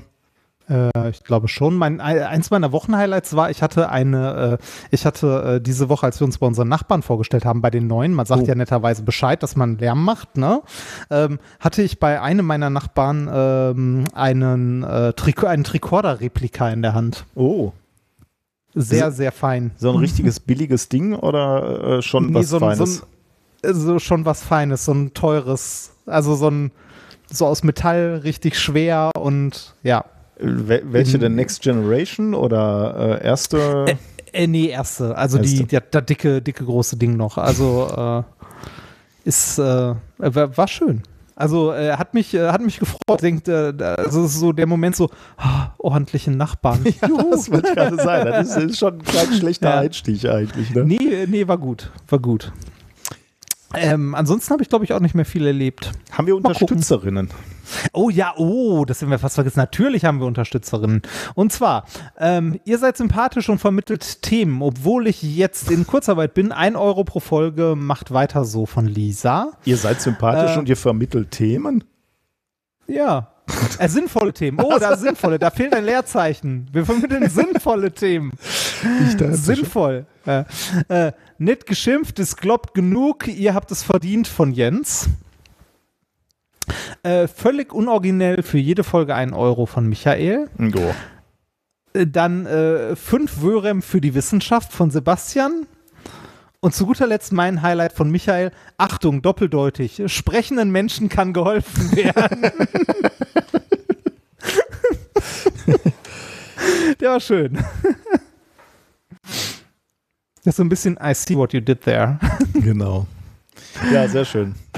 Ja, danke für die Unterstützung, das hilft sehr. Aber natürlich auch alles andere, wenn ihr uns irgendwo auf irgendwelchen Plattformen bewertet oder so, das äh, freut uns immer sehr, wenn Ja. ihr uns Liebe zuko zukommen lasst. Gut, dann kommen wir zu den Themen der Woche, denn wir haben ja auch, äh, wir plaudern ja nicht nur, sondern wir haben tatsächlich auch ein bisschen Wissenschaft. Ja, ein bisschen. Ähm, es ist bei mir diesmal ein bisschen knapp geworden mit dem Vorbereiten. Ja, während, der während du die, äh, die Zuckerwatte-süchtige Schleifmaschine vor dir hergeschoben hast, konntest du natürlich schlecht recherchieren, Themen. Ja, ja, Also das, von das war schwierig. schwierig. ähm, bis Ja. du entschuldigst. Ähm, Thema, Thema Nummer eins, Gillette hatte nie eine Chance. Okay, Thema Nummer zwei, ein Leben in drei Akten. Thema Nummer drei, tierische Quarantäne. Und Thema Nummer vier, das, äh, vier, das goldene Stück Scheiße. Oh Gott. Und wir haben auch ein kleines Experiment, äh, aber da war es bei mir auch ein bisschen knapp, aber ich stand neulich sinnierend vorm Kühlschrank und da äh, habe ich etwas gemacht, was ich schon immer mal machen wollte. Ähm, wenn ihr das machen wollt, braucht ihr auch eigentlich nichts, außer möglicherweise euer Telefon. Okay. Also Smartphone, wenn schon. Ja. Wenn schon, denn Ja. schon. Okay, dann ähm, fangen wir mal mit Thema Nummer eins an. Thema Nummer eins, äh, Gillette hatte nie eine Chance. Ähm, man kennt ja diesen mh, Härtetest, sage ich jetzt mal, den kennt man so aus Film. Wenn so der Cowboy ganz gekonnt, oder ich weiß gar nicht, äh, nee, wahrscheinlich nicht der Cowboy, der hat nie nach Diamanten gesammelt, aber andere Filme, Gangsterfilme so, wo, wo der Gangster irgendwie so einen Diamant nimmt und damit so cool über Glas schneidet, um zu gucken, ob der Stein wirklich aus Diamant besteht, also zumindest aus etwas sehr, sehr hartem, oder ob das einfach Ja. auch nur Glas ist. Ne? Ja. Damit kann man offensichtlich testen, welches Material härter ist. Wenn er Diamant ins Glas reinschneidet, dann ist der Diamant härter und damit zumindest ein Beweis dafür, dass es sich nicht, nicht auch um Glas handelt. Aber Das waren ja auch so die, die, also Entschuldige, aber das waren ja auch so die ersten Härteskalen, also auch im wissenschaftlichen Stimmt. Sinne die Ah ja, ersten stimmt. Härteskalen. Was ritzt was? stimmt, ne? Also ja. welches Material kann ein anderes ritzen? Stimmt, ja. Genau, also da hat es tatsächlich dann auch ähm, genau, Einzug in die, in die reale Wissenschaft gehalten. Und genau wie du sagst, ne? Mhm. also eine, eine, eine vergleichende Wissenschaft. Was ist härter, was, was ritzt mehr quasi. Ne? Ja. Ähm, also damit sind wir groß geworden, damit, das haben wir gelernt und auch irgendwie akzeptiert. Aber irgendwie habe ich mir nie die, äh, eine wesentliche Frage gestellt. So Rasierklingen ne? oder Messer. Äh, be- beides völlig egal, aber sagen wir mal Rasierklingen, ähm, die werden ja mit der Zeit stumpf. Obwohl Ja. das ja eine Stahlklinge Klinge ist, ne? Und die ist ja viel, viel härter als meine äh, Bartflusen. Ja, ich, ich hätte jetzt, ich hätte jetzt gesagt, aber auch spröde, oder? Ähm, interessant. Ähm, da komme ich gleich nochmal drauf zurück, ja? Äh, merkt ihr das Okay, mal? Weil ja. die Frage Ja, ja. wollte ich dir überhaupt äh, mal, äh, mal stellen. Ähm, also, wenn man sich das erstmal so anguckt, ne, so eine Rasierklinge, äh, die ist ja eigentlich ziemlich optimiert. Ähm, also die, die Schneide, habe ich gerade schon gesagt, besteht aus Edelstahl. Ähm, die was heißt in diesem Fall äh, Edelstahl? Also die, dieses, dieser Stahl ist auch noch extrem sophisticated, also besonders vorbereitet. Die, die, dieser Edelstahl für die Rasierklinge hat irgendwie so eine geschichtete Mikrostruktur. Äh, ich habe hab in der Literatur gelesen, nennt man Lattenmartensit, also ähm, gibt irgendwie Auskunft darüber, wie diese, wie de, der Stahl gefaltet ist oder geschichtet ist. Ähm, die Tatsache, dass er so gefaltet ist, dass er so geschichtet ist, macht ihn besonders hart. Also so fangen wir schon mal an. Ne? Ist schon mal ein super Stahl eigentlich. Jetzt geht es aber noch weiter. Dieser Stahl wird noch beschichtet. Und zwar mit hartem Kohlenstoff. Das ist etwas, ähm, was wir beide kennen. Ich weiß gar nicht, ob du das noch miterlebt hast, aber unser alter Chef hat mal für, und ich vergesse es erst ehrlich gesagt immer, entweder Gillette oder Wilkinson ähm, diamantartige Besch Kohlenstoffbeschichtung auf Rasierklingen gemacht. Warst du da schon in der Arbeitsgruppe? Hast du das noch Nee, mitgekriegt? da, nee, ne? da, da, war ich, da war ich noch nicht da.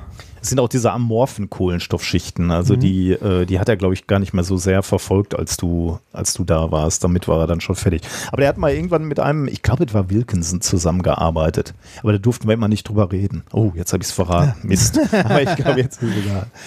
Ähm, also Kohlenstoffüberzug, um es nochmal härter zu machen. Und darauf kommt, glaube ich, nochmal so eine dünne ähm, Polymerschicht, die nochmal für weniger Reibung ähm, Ah. sorgt.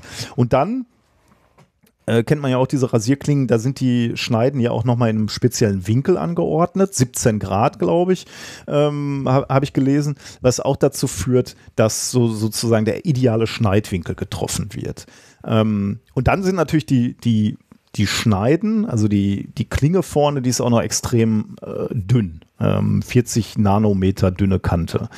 Also alles ziemlich ausoptimiert, ähm, aber das hilft halt nichts. Ne? Du benutzt diese Rasierklinge und irgendwann wird diese Rasierklinge stumpf. Aber Ähm, das ist ja im Sinne des Erfinders. ja, das ist auch noch so. Das ist die Quintessenz dieses, dieses Papers, wo ich dich gleich frage, wollen die das überhaupt äh, möglicherweise nicht optimieren oder sind sie jetzt im Zugzwang? Also diese, dieser Stahl und, ähm, hat ein, äh, ist, ist eine ganze Größenordnung härter als das Haar, das es schneiden soll, aber offensichtlich nach einer gewissen Zeit des Gebrauchs hält er diese Belastung nicht mehr stand. Und die Frage ist, warum eigentlich? Ähm, und äh, das hat jetzt äh, das MIT, also eine Forschergruppe am MIT untersucht ähm, und publiziert in einem Paper, was sie genannt haben, How Hair Deforms Steel, veröffentlicht in Science am 17. Äh, nee, am 7. August 2020. Und dafür haben sie Rasierklingen genommen und haben sich die nach jeder Rasur im Elektronenmikroskop angeguckt, um sich genau anzugucken, wie ändern sich eigentlich, wie ändert sich die Schneidkante. Und jetzt kommen wir zu dem zurück, was du gerade ges- schon, schon angedeutet hast oder vermutet hast. Ähm, ich wollte dir hier jetzt die Frage stellen, was glaubst du, ähm, wie stellst du dir vor, dass diese Klingen stumpf werden? Äh, also was ist der Mechanismus? Ich war tatsächlich irgendwie davon immer ausgegangen, ähm, dass ich gedacht habe, okay, die Haare können es eigentlich nicht sein, aber über die Zeit werden die Dinger halt wirklich schlechter. Vielleicht ist es auch dieses, die kommen dann nass wieder in, in den Spiegelschrank so und liegen da rum und äh, rotten so langsam weg oder die Beschichtungen lösen sich langsam auf.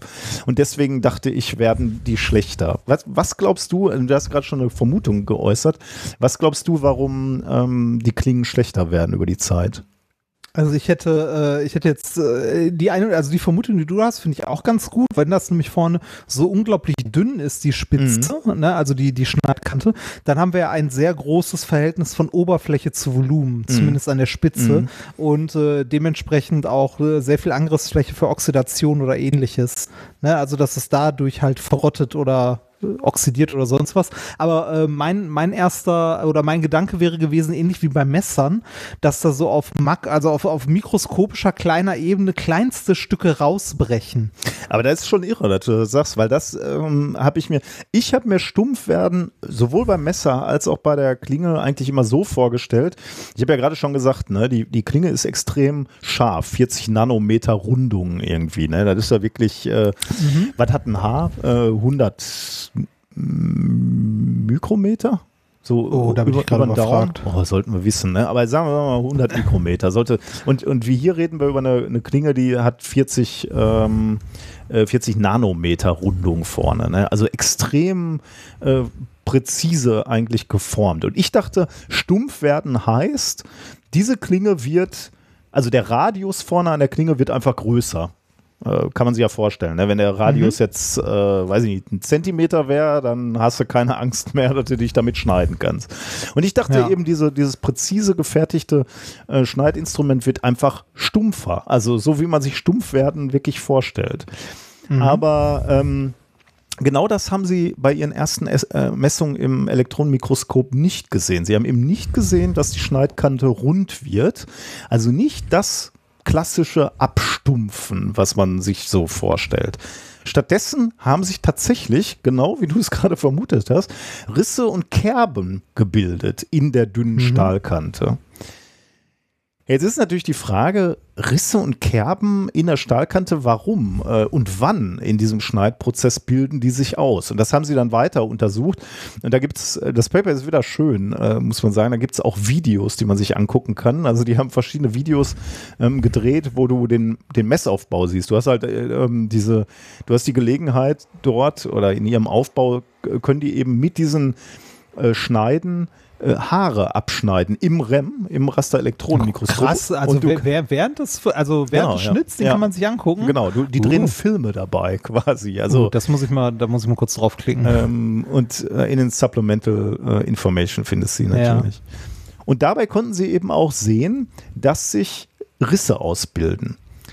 Jetzt könnte man ja sagen, okay, ähm, aber auch das ist ja irgendwie schwer nachzuvollziehen. Also ich habe eine Kante und da, da laufen dann Risse rein. Schön und gut. Aber warum, warum macht das die, die Kante stumpf?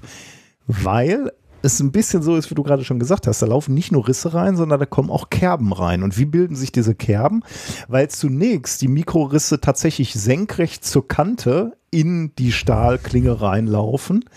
Mhm. Dann ändern sie aber irgendwann die ähm, ihre Richtung, laufen parallel zur Kante und laufen dann auch wieder zurück. Und dann merkst du schon, dann haben diese Risse quasi einen Bogen in die, in die Klinge rein mhm. geschrieben und dann brechen regelrecht Stücke ab. Also da, äh, da, da, platzen äh, Stücke aus dieser Klinge raus. Und ähm, ja, damit hast du äh, genau das, was du gerade beschrieben hast. Ne? Also so Abplatzungen und, und äh, Kerben, die sich bilden. Hast du, ähm, hast du die, hast du das äh, Paper zufällig in der Uni äh, dir das Video angeguckt? Ja. Das ist nämlich hinter einer Paywall. Oh, okay, das ist Ich kann es nicht sehen. das ist doof. Das ist sehr doof. Ähm. Und da hilft Sci-Hub leider auch nicht weiter. Ich gucke mal, ob ich das irgendwie befreien kann. Naja. Weiß ich noch nicht. Also müssen wir mal gucken. Vielleicht ja, gucken wir uns im, im, Videostream an. Sollen wir uns im Videostream mal angucken? Also, dann bin ich aber nicht. Das wäre das wär illegal, oder? Und ich bin da nicht an der Uni eigentlich. Äh, das ist schwierig. Dann müsste ich. Warte mal. Naja, ist aber egal so, erstmal. Naja, ja. Äh, ich guck mal. Vielleicht mache ich morgen einen. Film mich aus Versehen. Eine Sicherheits. genau. Ähm, Okay, also die Frage, wie bilden sich diese ähm, oder wann bilden sich jetzt die ähm, äh, diese Kerben. Dafür haben die Wissenschaftler verschiedene Haare, verschiedene Durchmesser und in verschiedenen Winkeln an den Klingen vorbeigeführt oder haben, haben die von den äh, Klingen schneiden lassen. Und es zeigt sich, äh, wenn die Klinge genau im rechten Winkel auf das Haar trifft, dann bleiben die äh, Klingen mehr oder weniger intakt, also dann brechen weniger wahrscheinlich da Stücke raus.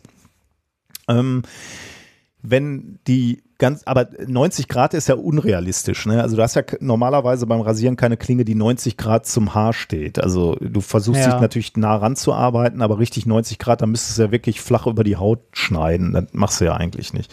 Deswegen haben sie die gleichen Experimente im Rasterelektronenmikroskop mit einer realistischeren Winkelneigung gemacht von 21 Grad. Und da haben sie eben gesehen, dass äh, sie plastische Verformung des Stahls beobachtet haben und eben auch Kerben an mehreren Stellen. Ähm, oder ich, man könnte auch präziser formulieren sagen, nicht an mehreren Stellen, sondern an bestimmten Stellen. Denn der Stahl ist inhomogen. Wir haben ja gerade schon gesagt, ne, Stahl wird gefaltet. Das heißt, äh, auch Stahl besteht ja aus verschiedenen Komponenten und der hat eben weichere und härtere Anteile. Und die, diese Inhomogenität, die spielt offensichtlich eine Rolle, weil sich gerade dann natürlich an den weicheren Stellen zum, zunächst einmal diese Risse oder Kerben initial bilden und von daher von, von diesen Orten laufen dann die Risse weiter durchs Material. Hm. Was Sie in dieser Studie dann auch noch gesehen haben, ist, dass die Dicke oder die Zahl der Haare wohl äh, relativ ähm, wenig eine Rolle spielt. Ähm, dafür dann noch ähm, ein anderer Faktor, den sieht man auch ganz gut in dem Video, nämlich der Tatsache, dass ähm, dass jedes Haar in der Lage ist, zwei Kerben zu schlagen in, in, die, in die Schneide. Und zwar dann, wenn du anfängst, durch das Haar zu schneiden und wenn du aufhörst, durch das Haar zu schneiden. Das sind die Momente, wo die meisten Risse auftreten. Warum? Weil das Haar wohl so aufgebaut ist, dass es gerade äh, außen sehr hart ist. Also das hat halt einen mhm. etwas weicheren Kern und eine, äh, eine, eine, härtere Hülle. Und die Wissenschaftler begründen das jetzt so, wenn du also anfängst, so ein Haar zu schneiden, also den ersten Schnitt in das Haar reinmachst, dann trifft diese harte Hülle besonders auf die, auf die Klinge. Und dann bist du erstmal in der Mitte und schneidest satt durch und dann am Ende wird es irgendwie nochmal äh, eine höhere Belastung ja, für die Klinge. Mhm. Ähm, und damit, äh, genau, das ist der zweite Faktor, der wohl eine wesentliche Rolle spielt. Ähm, das ist schon fasziniert. Also ich, ich, ich sehe gerade diese Videos. Ähm, Ach. Ich habe, ja, nein, nein, nein, nein. Also ich weiß nicht, ob es genau diese Videos sind. Ich habe mal ganz kurz äh, ein bisschen gegoogelt und hm. auf äh, der Seite des MITs äh, gibt es eine Pressemitteilung ah, und, da sind, und da sind GIFs drin ah, von, den, äh, ja. von den, von den äh, Videos, also von den Schnitten. Und da sieht man tatsächlich einmal so eine Draufsicht, wo so ein Haar längst, also lang geschnitten wird, also so ein bisschen so längst aufgeschnitten. Dann äh, sieht man es einmal von der Seite, wo man auch wunderschön sehen kann, wie sich die Klinge verbiegt hm, durch das Haar. Also ja. das kann man wunderbar sehen. Und links daneben läuft äh, die, die Spannung oder die Kraft. Ich kann, warte mal, was ist es? Äh, kann ich nie erkennen, ist zu klein. Äh, und ganz unten dann nochmal mehrere Haare abgeschnitten werden. Ich habe es auch gerade schon äh, in den Show Notes dazu geworfen. Ah, sehr gut. Also ihr könnt, ja. es ist befreit und ihr könnt, ja, ihr könnt, könnt die Videos euch auch angucken. Ja, genau. Und diese Bedingungen müssen zusammenkommen. Also ähm, der Winkel muss stimmen. Ähm, diese Inhomogenität im Stahl ist äh, entscheidend und ähm, ja, die, die, die Eigenschaft des Haars ist eben auch ja, entscheidend dafür, dass dann eben ähm, solche, äh, solche Mikrorisse entstehen. Ähm, und äh, das übrigens, weil, weil, das alles zusammenkommen muss, das ist auch der Grund, warum ähm, kommerzielle Rasierklingen jetzt nicht sofort stumpf werden, sondern erst nach mehrfachem Benutzen. Ne? Denn äh, äh, diese, diese Haare müssen dann eben erst auch die weicheren Stellen im Stahl treffen, nach und nach. Und deswegen wird halt mit mhm. jeder Benutzung so eine Klinge stumpfer und stumpfer. Jetzt war ich irgendwie erstaunt, ähm, also so ein Hersteller von, äh, von Rasierklingen, ne? Also äh, wenn wir ja. schon angesprochen worden sind, ähm, dass wir mal Beschichtung machen sollen ne, für Rasierklingen, die müssen die Dinger doch mal im Rennen gehabt haben, ne? Und die müssen sich doch eigentlich auch mal nach der Benutzung die Teile angeguckt haben, oder? Also müssten die nicht längst mal gewusst haben, dass, äh, äh, dass da Kerben drin sind in diesen Klingen? Ja, aber wie, ja, mag sein, aber selbst wenn es weiß, wo ist denn die Motivation, es besser zu zu machen. also, also ähm, ähm, äh, meinst du, die, die wollten, wollten die Klingen so behalten, wie sie, wie sie sind. Also, äh also wenn, wenn, wenn ich ein Produkt, wenn ich ein Produkt verkaufe, das natürlich eingebaut nach X Benutzungen kaputt geht, warum sollte ich es besser machen, wenn es niemand anders besser macht? Und was, okay, dann anschließend die Frage, was passiert jetzt? Jetzt ist dieses Wissen, die, diese Katze ist jetzt aus dem Sack, ne? Wird jetzt, wenn, wenn Gillette jetzt anfängt, ihre Klingen besser zu machen, dann wird Wilkinson nachziehen. Werden wir dann vielleicht nie mehr neue Klingen kaufen müssen oder viel, viel seltener oder, oder einigen die sich da drauf, dass sie sagen, ja komm, dann machen wir Faktor 2, aber. Das wäre ja illegal. Stimmt. Ich, ich glaube, da wird sich gar nichts tun. Also, Wahrscheinlich das nicht, ist. Ja. Kann man äh, leider nichts dran so ändern. Also, wenn jetzt irgendwie, äh, weiß nicht, äh, wenn es jetzt eine neue Firma gibt, die irgendwie äh, Diamant, äh, also du kannst ja Diamantskalpelle machen, so aus Einkristallen, wenn man daraus jetzt Rasierer machen würde, ne, so Diamond Blade oder so, dann äh, kann ich mir vorstellen, dass man damit den Markt aufräumen könnte. Ne? Wenn, stell dir mal vor, du hättest einen Rasierer, wo du nie die Klinge wechseln müsstest. Tja. Dazu muss man aber auch sagen, also ich rasiere mich relativ selten. Ich bin ja Bartträger aus Faulheit. Und äh, also, äh, wo, wobei das auch nicht immer funktioniert. Der, der wird halt irgendwann zu länger und dann muss ich ihn stutzen, weil es sonst scheiße aussieht. Aber dafür benutze ich ja so eine, so eine Haarschneidemaschine, die ich mittlerweile auch für meinen Kopf nutze. Äh, da habe ich einen sehr guten Tipp bekommen äh, und äh, bin mit diesem Gerät sehr zufrieden. Aber als ich mich noch gelegentlich mal rasiert habe und so, äh, habe ich ja relativ schnell, genau wie mein Bruder, ähm, gewechselt zu so einem Rasierhobel wo du so, so eine einzelne Klinge reinlegst mhm. und die dann zudrehst und die so leicht gebogen wird, womit halt also dann dich rasierst. Damit kannst du dich auch im Grunde nicht mehr schneiden als mit, mit so einem Wilkinson oder irgendwas. Geht genauso gut, kostet nur einen Bruchteil davon. Also ich sehe, ich sehe die Notwendigkeit von so einem Gillette Mach 3 Wilkinson Protect 5 Hyper irgendwas. Also ich, ich sehe die Notwendigkeit nicht. Ähm, also warum man die benutzt, nutzen sollte, weil die Klingen, die kosten ja ein Vermögen. Das ist ja äh, unglaublich teuer und genauso gut kannst du dir so einen, einen ordentlichen Rasierhobel holen und äh, dazu irgendwie so ein 100er-Pack Klingen mhm. aus, äh, ja, weiß nicht, aus London, Türkei, Timbuktu, wo auch immer her und die kosten, äh, die kosten Apfel und ein Ei. Mhm. Weil ne, werden halt schon seit über 100 Jahren hergestellt, da weiß man mittlerweile, wie es geht. Und wenn da dieser ganze Plastikkladderadatsch mit irgendwelcher Lagerung und sonst was nicht drumrum ist, sondern es wirklich einfach nur die, die blanke Klinge ist, ne, dann kostet das auch nichts. Tja, bis dahin können wir nur sagen, also wenn ihr was benutzt, was benutzt du denn? Du bist ja kein Bartträger. Ja, ich habe schon Bart, ne? Also, aber an den Seiten rasiere ich immer. Schaust du mich überhaupt gar nicht an? ja, schon, aber du hast, du hast ja zum Teil, also ne, du, du, hast jetzt nicht so einen, so einen, äh, so einen krassen Vollbart. Das stimmt, ja, da hast du recht. Ja. Ähm, ja, ich äh, benutze die 0815 Dinger aus dem also ich bin nicht so ein also vom, äh, vom, vom, DM irgendwas. Ja, ich bin nicht so ein äh, Bartschneider, äh, Ästhet oder Gourmet oder wie auch immer man das nennen möchte. Ich nehme irgendwas. Ja. Aber das, im, äh, immer, immer irgendwas Billiges. Ja. Also nicht das, Gillette äh, oder Wilkinson oder irgendwie sowas. Äh, die sind auch einfach nur teuer. Ich ja, verstehe, also. Das, was naja. mir am meisten daran auf den Geist geht, ist dieses, diese, diese Inno, dieser Innovationsdruck, ne? dass die ständig noch eine Klinge drauf machen, noch eine Klinge, fünffach noch Schneide, noch ein Gelenk, ja. wie, wie der Dr. Best, ne? der ja auch ja. Äh, irgendwann ja, immer, genau. irgendwas dreht sich noch mehr und da wird noch eine Batterie reingebaut, damit die noch leicht vibriert oder so. Meine Fresse.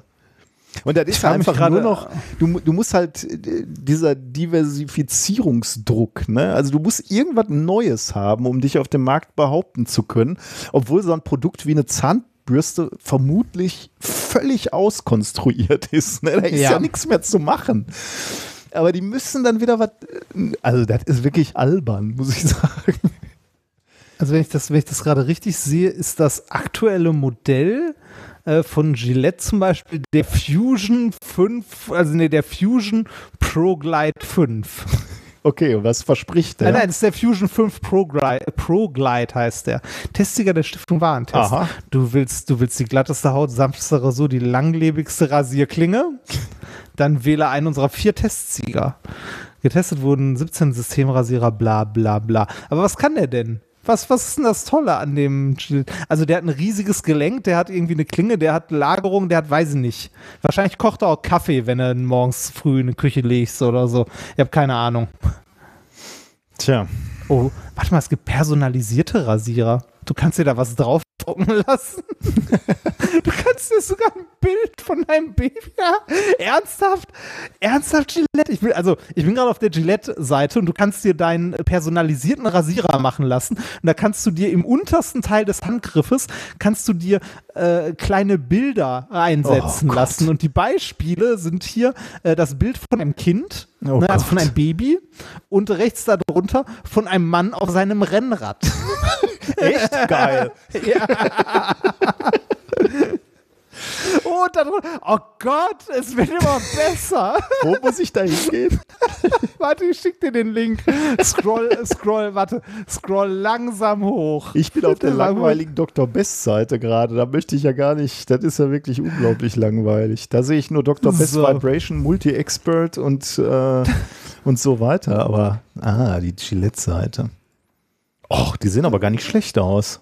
Oh, so Herzen. Kann ich da auch äh, ein... bist du- Ja, warte, und jetzt, jetzt scroll mal langsam runter. Das der blaue erste- sieht aber geil aus. Ich muss jetzt aufpassen, weil ich bin ja auch so technikbegeistert. Wenn die jetzt irgendwie auch nur ansatzweise äh, mir vermitteln können, dass das die bessere Technik ist. Oh Gott, Schritt 1, wähle einen Rasierer und klicke auf Personalisieren. Genau, du Lade kannst zum ein Foto hoch. Ja, du kannst den Fusion 5 Pro Shield Chill Ras äh, Rasierer bekommen. Genau. Designe deinen individuellen Rasierer. Erstmal das Kind. Hast du gesehen? Oh Gott. Das zweite hast du auch gesehen. Der Typ auf seinem Rennrad. Ey, und das ist Nummer aber geil. Supervater steht da noch. Komm, und Nummer, Nummer drei direkt da drunter. Oh, geil. Eine junge, eine junge Dame mit einem Doktorhut auf und einem Diplom in der Hand. ist das die und das Tochter sie- oder rasiert die sich selber mit dem Ich Ding? habe keine Ahnung. Geil. Ja, schön, ne? Ah, ist schon geil. Das ist schon.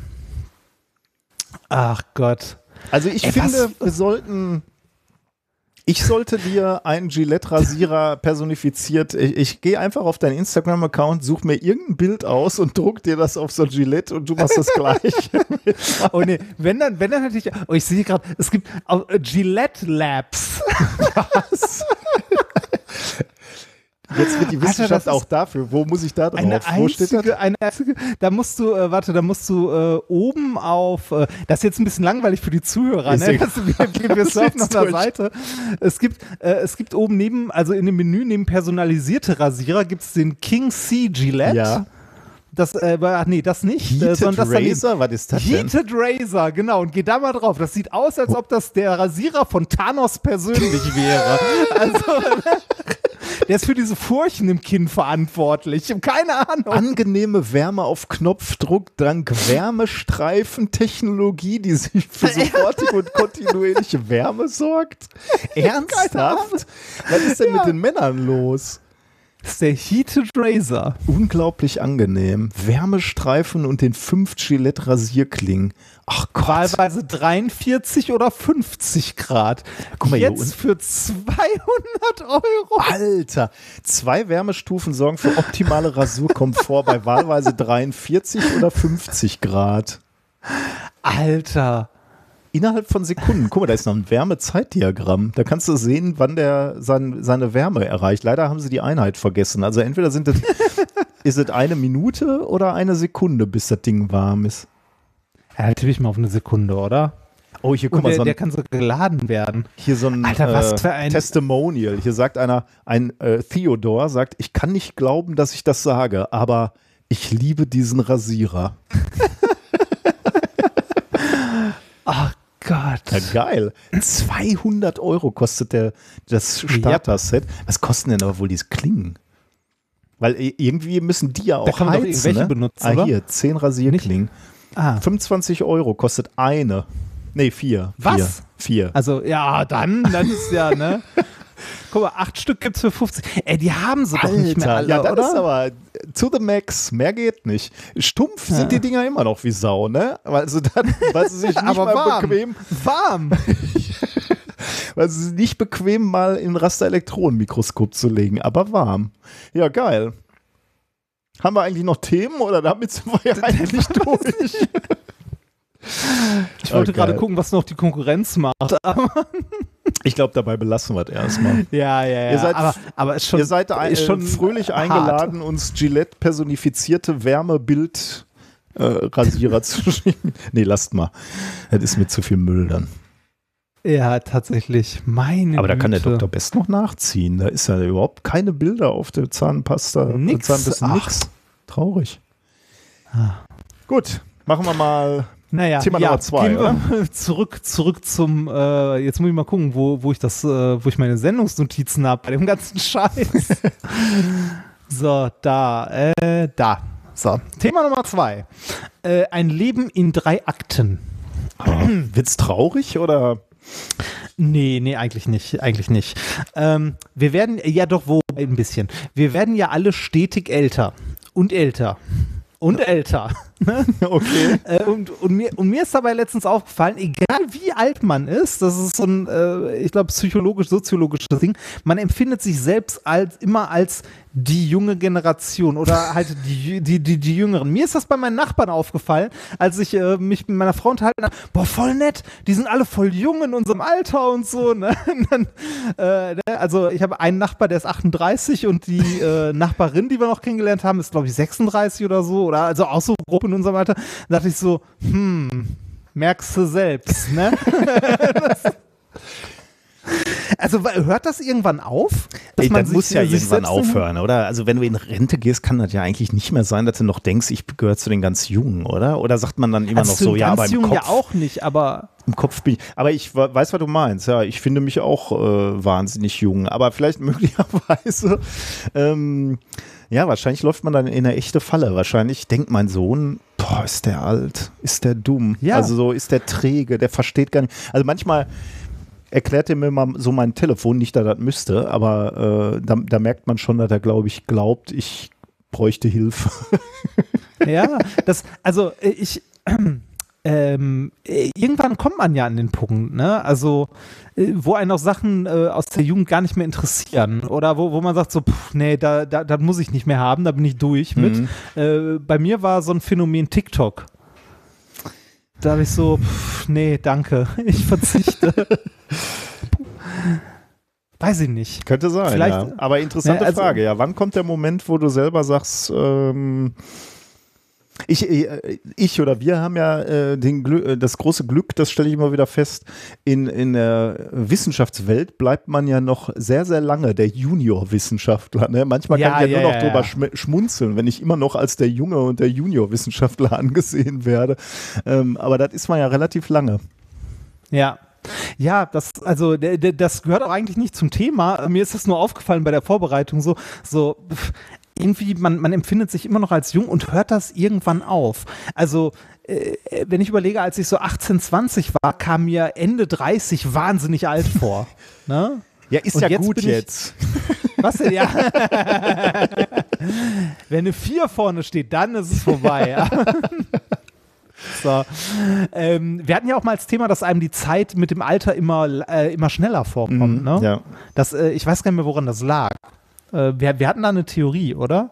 Wir hatten, Dass man weniger oder ja oder sogar ein Paper, ne? Dass man weniger Theorien, wahrnimmt. Ja. Unter, unter so. anderem glaube ich, dass du immer, ähm, wenn, wenn jetzt, äh, sagen wir mal, meine Tochter äh, auf das letzte Jahr zurückblickt, dann ist das ja ein Viertel ihres Lebens. Also Ja, viel. Ne? ja, ja. Und für uns ist es nur noch ein Bruchteil von unserem Leben. Deswegen äh, vergleichst du das ständig mit diesem, was du schon alles erlebt Stimmt. hast. Stimmt. Naja, wie dem auch sei. Ähm, es geht um Altern tatsächlich. Ne? Also wie gesagt, ein Leben in drei Akten. Äh, irgendwann wacht man morgens auf und es beginnt einem, äh, es beginnt einem Sachen weh zu tun. Oder zu, zu zwicken. Ich Ne? habe hab ja in dem Zusammenhang habe ich ja den, den schönen Begriff des Anlaufschmerzes gelernt. Ne? Wenn ich morgens aufstehe, tun mir die Füße weh oder so die, die Fußgelenke. Äh, Und das ist der Anlaufschmerz. Das ist dann nach irgendwie einer Minute weg oder so, aber die erste Minute tun meine Füße weh oder meine Fußgelenke. Ich habe das teilweise in meinen Fingergelenken, dass die, wenn ich morgens, also wenn ich meine Hand lange nicht bewegt habe und morgens aufwache und die bewege, dass mir äh, an einer Hand so ein Finger ein bisschen wehtut, was aber auch nach einer Zeit weggeht. Ne? Also Willkommen kurz gesagt, man, ja, ja, genau, genau. Kurz gesagt, man wacht irgendwann morgens auf und zack, man ist alt. Ne? Also das ist nicht schleichend, sondern das ist so von heute auf morgen. Mhm. Ähm, das war natürlich rein subjektives Empfinden, wobei äh, einer äh, Studie, die ich jetzt vorstellen möchte, äh, zu folgen, da, gar, da vielleicht sogar ein bisschen mehr dran ist, als man denkt, dass man plötzlich alt ist und nicht langsam altert. Weil diese Annahme, dass wir stetig älter werden, ne, dass das so ein monotones, äh, stetiges Wachstum quasi ist, die ähm, mag äh, auf der Zeitskala richtig sein, ne, dass mhm. Tag für Tag vergeht.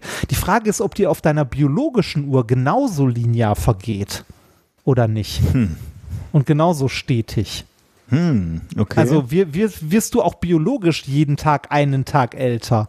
Oder macht es da Sprünge? Ah, da macht es auf jeden Fall Sprünge, oder? Könnte ich mir vorstellen. Also bei, bei den Kindern hat man immer das Gefühl, die machen Entwicklungsschübe regelrechte. Und da würde ich dann sagen, ähm, wenn, du, wenn du so mit, mit der Denke da dran gehst, äh, könnte ich mir schon vorstellen, dass dass das eben nicht linear ist, sondern dass es so Plateaus gibt, wo du sagst, okay, jetzt tut sich gerade mal relativ wenig und dann bist du eine Woche auf Dienstreise, kommst nach Hause und du denkst, was ist denn mit dem Kind passiert? Mhm. Könnt ihr mir gut ähm, vorstellen. Das wäre, dann, ja? das wäre dann so die kognitive Entwicklung von Kindern und so, ne? Und was sie äh, motorisch und so weiter hinbekommen. Genau, ja. Die Frage, der die Forscher hier nachgegangen Ach, sind. Richtig aber, Alter tatsächlich. Also, genau, richtig ah, Alter, okay. biologisches ah. Alter. Oh, das ist interessant, ja. Ich bin, äh, ich bin gerade ein bisschen abgelenkt. Meine liebe Frau hat mir nämlich ein kaltes Getränk mit Eiswürfeln und einem Strohhalm drin gegeben. Der Strohhalm ist der Grund dafür, warum sich der Kater sehr für dieses Getränk interessiert. Ja. Ähm, Aber übrigens, so. äh, da, da, hatte ich auch so einen Artikel zugelesen neulich ähm, bei Hundejahren. Ne? Ich weiß nicht, wie funktioniert das mit den Hundejahren? Ein, ein Menschenjahr ist wie viele Hundejahre? Ja, sechs, sieben, acht sieben, oder was auch sechs, immer. Ja, irgendwie sowas, irgendwie. ja. Ähm, und äh, da äh, sagten die auch, äh, das kann man aber so nicht rechnen, weil irgendwie ähm, es ist jetzt nicht so, dass nach zwei Jahren der Hund quasi aus der Pubertät ist, äh, in, in, menschlichen Dimensionen gesprochen, sondern es mhm. geht viel, viel schneller irgendwie, wenn ich mich recht erinnere. Ähm, also die ähm, die Skala ist auch nicht linear, wenn du vergleichen willst, äh, Menschenjahr in Hundejahre. Also, aber da, da wäre es natürlich auch die Frage, wie verläuft die Entwicklung? Und die geht halt bei Hunden irgendwie, glaube ich, am Anfang relativ schnell, dann tut sich lange nichts und dann wird es nochmal schneller oder irgendwie so. Ich erinnere mich nicht mehr so richtig, aber jedenfalls nicht linear. Aber darum geht es ja bei dir jetzt nicht. Du sprichst von der realen, vom realen Alter. Und wo, woran macht man Alter genau. fest? Ähm, ja, das, das ist so eine Frage, ne, woran man biologisches Alter festmacht. Ähm, es war ja irgendwie, äh, was gab es nochmal, die Länge der Telomere oder mhm, so? Hieß ja, es genau. Telomere? Ja, irgendwie ja. sowas, ja. Äh, die Forscher hier haben sich was anderes angeguckt und zwar haben die, äh, also äh, erstmal äh, in dem Paper geht es darum, dass sich Forscher das Phänomen Altern ein bisschen genauer angeguckt haben und die haben sich hier einen anderen Parameter angeguckt und zwar äh, bestimmte Konzentrationen von Proteinen ähm, im Blut von Testpersonen über eine längere Lebensspanne.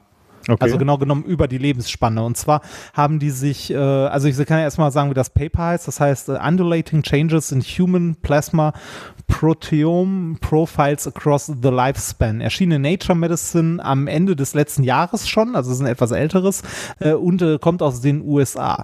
Was haben die genau gemacht? Ähm, die haben versucht, objektiv äh, irgendwie Alter zu messen oder Alterung und haben sich dafür das Blutplasma von 4263 Menschen im Alter von 18 bis 95 angeguckt. Hm in dem Blut haben die äh, quasi, also jetzt, ne, äh, so, ich, ich wollte gerade großes Blutbild sagen, aber die haben sich, äh, die haben sich in dem Blut verschiedene äh, Proteine angeguckt und zwar relativ viele verschiedene. Also ist ja erstaunlich, was in unserem Blut so alles drin ist. Ja. Ähm, die haben sich äh, 2925 äh, Proteine angeguckt. Puh und äh, die Konzentration davon. Und zwar halt bei den äh, Menschen verschiedenen Alters. Ne? Also, und geguckt, ob sich die Konzentration dieser Proteine mit dem Alter ändert. Hm. Und ähm, tatsächlich ändern sich teilweise die Konzentration dieser Proteine mit dem Alter. Und zwar von diesen 2925 Proteinen ändern sich bei 1379 die Proteine mit dem Alter. Also die Konzentration der Proteine. Kann, kann man sich vorstellen irgendwie, oder? Also, dass sich so ein bisschen der Cocktail ändert, äh, je nachdem, Genau. in welchem Lebensabschnitt du gerade bist. Also, wenn du mehr Muskelmasse aufbauen musst, sag ich jetzt mal, dann äh, bist, äh, weil du jünger bist, dann kann, könnte man sich vorstellen, dass andere Proteine zu finden sind, als wenn du ja Al Alters und andere, an, andere Befindlichkeiten hast.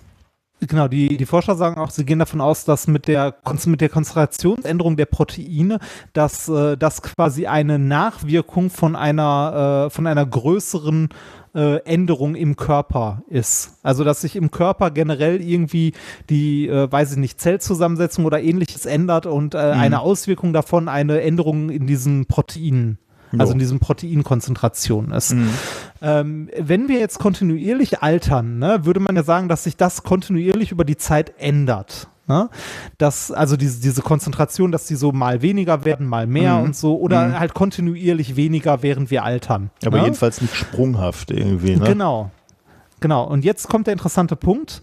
Ähm, genau das passiert. Puh, das heißt, da, da wäre dann wirklich so der Moment, wo, wo, wo du gerade gesagt hast, ab wann ist man alt? Das könnte man dann spezifizieren, zeitlich. Genau, also die, die haben tatsächlich ähm, äh, über die, den kompletten Datensatz äh, hinaus drei signifikante äh, Alter gefunden, wo sich dieser also wo sich dieser Konzentrationscocktail von Proteinen im Blut äh, deutlich ändert. Und zwar im Alter von 34 Jahren, im Alter von 60 Jahren und im Alter von 78 Jahren. Alles wahrscheinlich mit Fehlerbalken, ne? Also wir es nicht, äh, also irgend, irgend, irgendwann um die 60 ändert Nee, sich nee, das. nee, nee, nee, nee, nee, nee, ja, ja. Hängt natürlich auch noch, hängt natürlich auch noch davon ab, wie fit die Leute sind und Ja. so weiter. Da kommt auch gleich noch mal ein bisschen was zu. Aber so äh, statistisch über den ganzen Rotz, also über die 4000, äh, 4263 Leute verteilt, kann man schon deutlich Knicke sehen bei 34 Jahren, 60 Jahren und 78 Hm. Jahren, da so drum, ne? Plus, minus zwei, drei Jahre. Ähm, das ist interessant, ne? Also das, das heißt, äh, deshalb auch der Titel äh, Ein Leben in drei Akten. ähm, wobei ich gerade merke, äh, das sind, warte mal, äh, ne, ne, äh, 34, 60, 75, das sind vier, verdammt. Also das sind vier Akte, weil drei Änderungen. Ja, ja. Wenigstens ist es mir noch aufgefallen. Ja, aber Es sei heißt denn, bei halt- 78 ist die letzte Änderung tot. dann, ja, dann ist äh, das ist sehr schlagartige Änderung des, der Blutzusammensetzung. Aber äh, haben die denn jetzt auch irgendwas dazu gesagt? Hier, hier richten sie übrigens gerade sehr stark aufs Dachfenster, falls ihr was davon Man hört. hört's. Ja, echt? Okay, ja, sorry. Aber es Ja, scheint ein ganz ein kurzer. Schauer zu sein. Ähm, also mehr, äh, kann man dann auch Verhaltensänderungen sehen? Nee, dann wäre das wahrscheinlich schon früher statt, also Ja. aufgefallen, oder? Also erstmal. Nee, das, äh, das nicht, aber wie gesagt, die, die Forscher gehen halt davon aus, dass sich da um diesen Zeitpunkt halt im Körper grundlegend was ändert. Hm. Also, dass man da tatsächlich grundlegend altert. aber sie wissen noch nicht, was sich im Körper dann ändert. nee, ne? nee. Äh, nee, genau. Das nicht. Ist ja krass, ne? Das war so, so was Fundamentales irgendwie noch nicht äh, geklärt ist. Boah, wird Ja, das laut äh, hier. das- Ist richtig. Ja, es, es, es geht. Okay. Das, äh, das, das Witzige daran ist, die äh, Forscher haben auch noch äh, quasi daraus ein System ausgebau äh, aufgebaut, wo sie aus dem Mix von 373 äh, ausgesuchten Proteinen, wenn sie sich genau die angucken, das Alter einer Person bestimmen können. Aber dann doch nur, ähm, also nur in, innerhalb dieser vier Bereiche, oder? Oder Dann kannst du nur sagen, du bist sehr alt, alt, mittel oder jung. Nee, oder? an, äh, anscheinend da äh, relativ genau mit Ah. plus minus drei Jahre. Oh, krass, okay. halt. Ja. Das, ähm, und äh, jetzt äh, ein interessanter, ein interessanter Aspekt dabei ist noch, dass ähm, äh, der, also die Messungen, wo die mit ihrer Altersschätzung daneben lagen, ordentlich, ne, da haben sie die Leute für zu jung gehalten. Äh, das heißt, ähm, diese, äh, diese Konzentrationsänderungen ähm, kommen tatsächlich mit dem Alter. Und die Leute, die sie für zu jung gehalten haben, waren tatsächlich auch noch sehr aktiv und sehr lebendig, sagen wir mal. Also, Also äh, waren, da- waren, waren körperlich auch noch, also jung in Anführungszeichen. also das heißt, äh, die gute Nachricht ist, mit Sport oder Aktivitäten kann man äh, sein biologisches Alter so ein bisschen Das hast du jetzt wohlwollend da rein interpretiert. ähm, das mit dem Sport wurde nirgendwo erwähnt. ähm, das heißt, dass es Menschen gibt, die auch in hohem Alter noch sehr fit, also ungewöhnlich fit sind und dass man das an deren Proteinen im Blut sehen kann, dass sie noch ungewöhnlich Hm, fit okay. sind. Ja, außerdem haben sie noch rausgefunden, ne, aber das habe ich nicht weiter, also nicht äh, äh, im Paper nicht weiter gefunden, dass äh, Männer und Frauen unterschiedlich altern. Also wie genau jetzt unterschiedlich ist wahrscheinlich, dass sie die Konzentration der Proteine unterschiedlich ändern, aber das ist ja auch nicht verwunderlich, weil auch die Körperchemie von Männern und Frauen ist ja unterschiedlich. Ja, ja. Was äh, bei, äh, wie ich gelernt habe, vielen medizinischen Studien äh, gar nicht ähm, oder selten, also ich glaube, es wird mehr, aber äh, zumindest in früherer Zeit selten äh, irgendwie berücksichtigt wurde. Bei Medikation und solchen Geschichten Ja, auch. genau. Ne? Hm. Ja. Ja. Äh, mögliche Anwendung übrigens von dem ganzen Kram, abgesehen jetzt hier von so einer Altersbestimmung, wäre, dass man altersbedingte Krankheiten schneller erkennen kann. Hm. Also sowas wie Alzheimer oder so, dass man äh, am Ändern, also an der Änderung der Proteine sieht, dass da jemand älter ist, als er eigentlich sein sollte, körperlich. Tja, spannend. Ja, das äh, wäre das Leben in vier Akten. Soll, soll ich das in den Shownotes noch ändern oder in den äh, Kapiteln nein, nein, das bleibt, das bleibt so. Du stehst das, dazu rein. das tippe ich auch so ins Blog. Sehr gut, sehr gut. Äh, Gut, äh, ja, schönes Thema. Dann äh, sind wir im Prinzip beim Experiment, oder? ja, bitte. Ich stand neulich vor dem Kühlschrank und äh, habe etwas gemacht, äh, etwas beobachtet, was so jeder von uns schon beobachtet hat, aber auch, ähm, äh, äh, wo ich schon äh, häufiger darüber nachgedacht habe, ich äh, würde das eigentlich gerne mal quantifizieren. Ähm, und das ist das Phänomen, dass wenn man den Kühlschrank oder ähm, den, den Eisschrank aufmacht, dann braucht man eine gewisse Kraft. Wenn man dann den Kühlschrank wieder zumacht und einem dann ein, einfällt, ach, äh, ich habe noch was vergessen, ich muss noch mal dran, dann stellt man fest, dass dann die Tür schwerer zu öffnen ist. Wenn man dann erstmal wieder eine halbe Stunde wartet, dann geht die wieder leichter auf oder eine gewisse Zeit wartet, dann geht die wieder leichter auf. Ähm, warum ist das so? Ähm, Ich tippe Ja. mal auf Unterdruck, genau, ja. Und wieso entsteht dieser Unterdruck? Weil kalte Luft entweicht, warme, also, also die Luft dadurch im, im Kühlschrank wärmer wird, dadurch, dass wir sie öff, äh, den Kühlschrank geöffnet haben. Ja. Wenn kalte Luft rausfließt, warme Luft nachfließt, wir die Tür wieder zumachen, die wieder abkühlt, also kondensiert quasi an den Wänden auch, also das Wasser vor allem und äh, dann dadurch ein Unterdruck entsteht. Genau. Aber das geht das so schnell? Ja, ist genau der, der Faktor, den wir auch kennen. Ne? Also Gas, was kalt wird, Ja. zieht sich zusammen. Äh, Gas, was warm ist, äh, dehnt sich aus. Und genau das ist genau so, wie du es beschrieben hast. Also warme Ah. Luft geht rein, ähm, äh, dehnt sich oder äh, zieht sich zusammen und dadurch entsteht ein kleiner Unterdruck. Genau. War das Studium doch für was gut? Genau. Warum geht dann nach einer gewissen Zeit die Tür wieder leichter auf? Naja, weil natürlich dieser, diese Türdichtung im Kühlschrank nicht wirklich hermetisch abriegelt und äh, nicht so vakuumdicht ist. Deswegen strömt natürlich Luft dann wieder rein durch diese äh, Türdichtung und äh, der Druckunterschied gleicht sich wieder aus.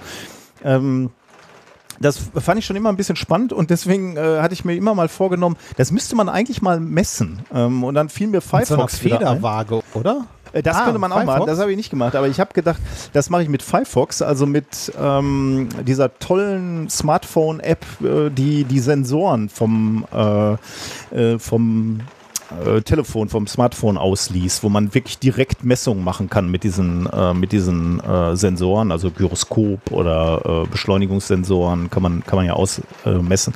Aber unter anderem auch den Luftdrucksensor. Und dann habe ich mein Telefon einfach mal in äh, in den Kühlschrank gelegt, ähm, habe eine gewisse Zeit gewartet, ein paar Minuten und habe es dann wieder rausge äh, rausgeholt und nochmal geguckt, was die Messungen ergeben haben. Und das war ganz spannend, äh, weil man dann feststellt, dass sich die Luft tatsächlich innerhalb von Sekunden abkühlt, also wenige Sekunden. Ich konnte ich gar nicht mehr so schnell auflösen, wie, wie sich die Luft aus äh, abkühlt und, und dadurch sich dieser Unterdruck ausbildet.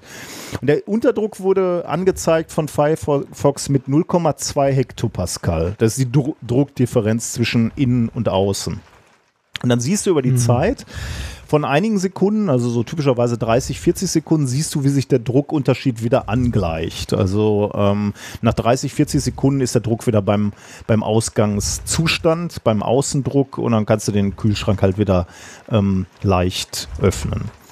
Ähm, ja, 0,2 Hektopascal. Ich habe jetzt wenig ähm, Gefühl dafür, ob das viel oder wenig ist, weil ja sowas wie Dichtung würden ja beispielsweise auch ähm, beeinflussen, wie schnell der Druckausgleich beispielsweise ähm, stattfindet. Und ich habe etwas äh, Interessantes gefunden bei der Recherche, dass es offensichtlich Gefrierschränke gibt ähm, oder auch äh, möglicherweise Kühlschränke, weiß ich gar nicht, äh, dass es Hersteller gibt, die Luftsäcke in die Türen einbauen, die diesen Unterdruck direkt nach dem Schließen ausgleichen, damit du schnell ah, deinen dein Gefrierschrank oder deinen Kühlschrank wieder öffnen kannst, ohne unnötig Kraft aufwenden zu müssen. Ich muss jetzt die, in, in die Tür oder also das so, so habe ich gelesen, ja. in der Tür. Ja. Okay. Ich, ich weiß auch Krass. nicht, wie der technische, also dann muss muss dann Ventil wahrscheinlich drin sein, was er erkennt. Ah, hier wurde jetzt die, äh, ein Unterdruck erzeugt, dann lasse ich mal aus diesem Luftreservoir, aus diesem Luftsack lasse ich mal Luft in, in den Kühlschrank rein. Ich weiß auch nicht, äh, ich habe jetzt nicht weiter recherchiert, ob das jetzt wirklich so im Consumer-Bereich ist, also das, was du dir in die Küche stellst, weil du wirklich nicht diese riesige Kraft aufwenden möchtest, wenn du feststellst, ich brauche noch eine zweite Flasche Bier. Das finde ich dann schon so, so, ganz leicht dekadent. Aber möglicherweise gibt es ja Anwendungs Bereiche, wo es riesige Türen gibt oder ähm, ah, so große Temperaturunterschiede, so. wo das wirklich Sinn macht. Also falls ja. ihr das kennt, könnt ihr das ja mal ähm, äh, uns berichten. Äh, überhaupt fände ich das mal spannend, wenn ihr auch mit Firefox Messung macht. Äh, 0,2 Hektopascal Druckunterschied. Ist das viel? Ist das wenig? Kriegt ihr, das hängt sicherlich stark zum Beispiel vom Volumen des Kühlschranks ab, ähm, von der T Temperaturdifferenz. Also wenn es sehr warm ist, bei uns war es an dem Tag, wo ich das gemacht habe, sehr warm. Das ist natürlich eher günstig, weil dann ist der Unterschied zwischen der warmen und der kalten Luft nachher relativ groß. Hast, Aber, du, das, hast du hm? das nur im Kühlschrank gemacht oder auch im Gefrierschrank? Ich habe es tatsächlich auch im Gefrierschrank gemacht und festgestellt, dass äh, der Unterschied äh, dass es kaum einen Unterschied gemacht hat. Ich muss allerdings dazu okay. sagen, unser Kühlschrank ist relativ groß, also viel Volumen, was ich abkühlen kann. Ja. Der Eisschrank ist etwas kleiner. Ich könnte mir vorstellen, und war auch dicht gepackt mit äh, Nahrungsmitteln, ich könnte mir vorstellen, ja. dass deswegen äh, ich kaum Unterschied gesehen habe zwischen Kühlschrank und, und Eisschrank. Spannend wäre da auch mal ein Vergleich von jemandem, der vielleicht ähm, deutlich weniger ähm, ja, äh, Lebensmittel beispielsweise im Eisschrank hat oder einen Eisschrank mit einem größeren Volumen. Vielleicht auch so eine Eistruhe hat man ja auch schon mal im Keller oder so. Die, äh, das ist vielleicht auch mal spannend. Was ich, ich überlege gerade, ich, äh, Entschuldige, nee, ich überlege gerade, ob man das Experiment, ob man das Experiment nochmal machen könnte, indem man das, äh, das Telefon in eine durchsichtige Tupperdose legt und die in den Kühlschrank packt. Äh, wofür? Um ähm ja, um, um, um mal zu gucken, wie, wie viel das den Druck absenkt, wenn die Temperatur sinkt. Ah. Weil das, das, das ist ja luftdicht, kleines Stimmt. Volumen, mhm. wo drin das, das misst und dann könntest du das einmal in den Kühlschrank packen und einmal in den Gefrierschrank. Und ja, mal gucken, ob das was ja. macht. Ja. Was ich noch gemacht habe, hm. weil ähm, äh, mich interessiert hat, also 0,2 Hektopascal Druckdifferenz, hat mich jetzt interessiert, was heißt denn das jetzt in ähm, Kraft, die ich aufwenden muss, mehr Kraft, die ich aufwenden muss, wenn ich den Kühlschrank öffnen muss. Ne? Und äh, wir als Physiker können ja sehr schnell, also wie ist der Druck äh, definiert? Das ist Kraft pro Fläche.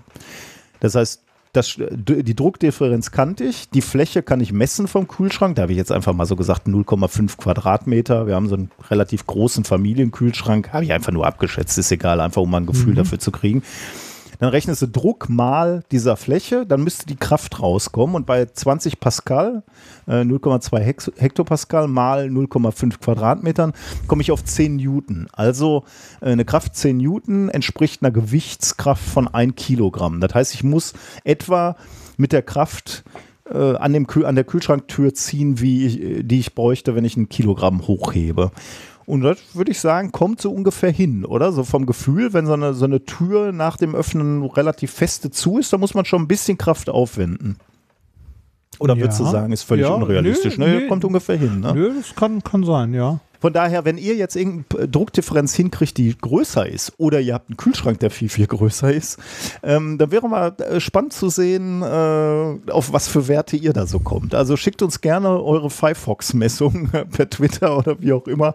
Äh, ich bin mal gespannt, was da so äh, zusammenkommt. Aber insgesamt ähm, war das ein lustiges kleines Experiment, was man vielleicht auch mit Kindern machen kann. Ist halt toll, dass man das messen kann, dass man immer solche Sensoren Ja, bei, bei sich hat und immer äh, schnell ähm, ja, so, so kleine Experimente machen kann.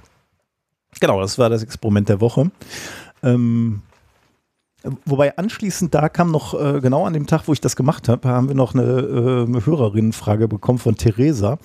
Äh, die hat sich gefragt, äh, Saugnäpfe funktionieren ja, äh, also diese Saugnäpfe, die du an Fensterscheiben beispielsweise machst, um was ähm, äh, an- dran zu hängen. Theresa hat gefragt, funktionieren diese Saugnäpfe eigentlich auch im Weltall? Äh, das ist eine gute Frage. Nein. Also ja. Also, äh, also nicht ohne Atmosphäre. Genau, ja. Ne? Also, klar, auf der also im Weltall, ja. äh, genau, also gut, die Einschränkung richtig. Also ihre Frage bezog sich äh, explizit, sie, sie fragte im Vakuum, also äh, sie meinte im Weltall, im Vakuum, außerhalb der, äh, der Raumkapsel. Genau, also du hast es natürlich schon richtig gesagt, funktioniert nicht, weil Prinzip eines Saugnapfes ist ja, dass du irgendwo, also du, du pröpfst den irgendwo drauf, erzeugst einen Unterdruck in dem Pömpel oder in dem Saugnapf. Und die Kraft kommt natürlich dadurch zustande, dass von außen der Luftdruck auf dieses Vakuum drückt und deswegen eben den, ähm, den Saugnapf an, ans Fenster drückt oder an die glatte Oberfläche drückt. Und wenn du keinen Luftdruck hast, wenn du keine, ke- kein Gas hast, was Druck ausüben kannst, dann äh, funktioniert natürlich dieses gesamte Prinzip des äh, Saugnapfs nicht. Das heißt, wenn du jetzt irgendwo so außerhalb der Raumkapsel bist, in deinem Raumanzug und du drohst wegzufliegen, weil dein Seil, mit dem du fest bist, äh, am- an der Raumkapsel äh, gerissen ist oder was auch immer und du hast noch zwei Saugnäpfe in der Hand, dann ist es völlig hoffnungslos, die an die Solarzellen zu pappen. Die werden nicht, aber das ist irgendwie eine witzige Vorstellung, ne? dass du da draußen rumschwirrst und dann irgendwie verzweifelt versuchst, diese Saugnäpfe irgendwo äh, dran zu pappen und es wird einfach nichts passieren. Wie dramatisch. Ja, da, hm, ob das in den Filmen so richtig dargestellt wurde? Gute Frage, ja. Gibt es Filme, wo Saugnäpfe im Weltall benutzt werden? Könnte ich mir gut vorstellen.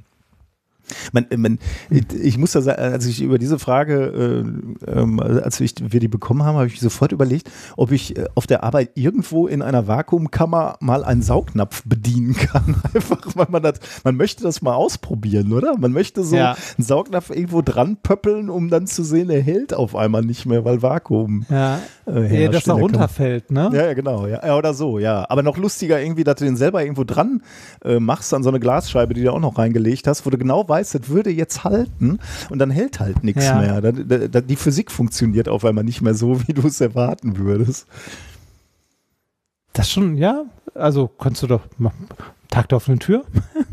Ja, die Frage ist, wie du, wie bedienst dann brauchst du so eine Durchführung ne, für die Vakuumkammer, wo du dann halt Ja. äh, irgendwie dann so eine Stange hast, mit dem du den abziehst oder dran drückst. Ja, aber so einen das, Manipulator hast du doch auch irgendwo. aber das, ich glaube, das ist Ist nicht mehr ganz so spannend und unmittelbar, oder? Will man sowas Ja, nicht mit, sowas will man eigentlich in der Hände haben. Ich weiß noch nicht. Das stimmt auch da. Man bräuchte so eine Hand, wie die Raumfahrer haben. So ein dicker Handschuh, wo man. dann- Ja, die Frage ist aber, da spürst du auch nicht mehr so viel, ne? Das stimmt, ja.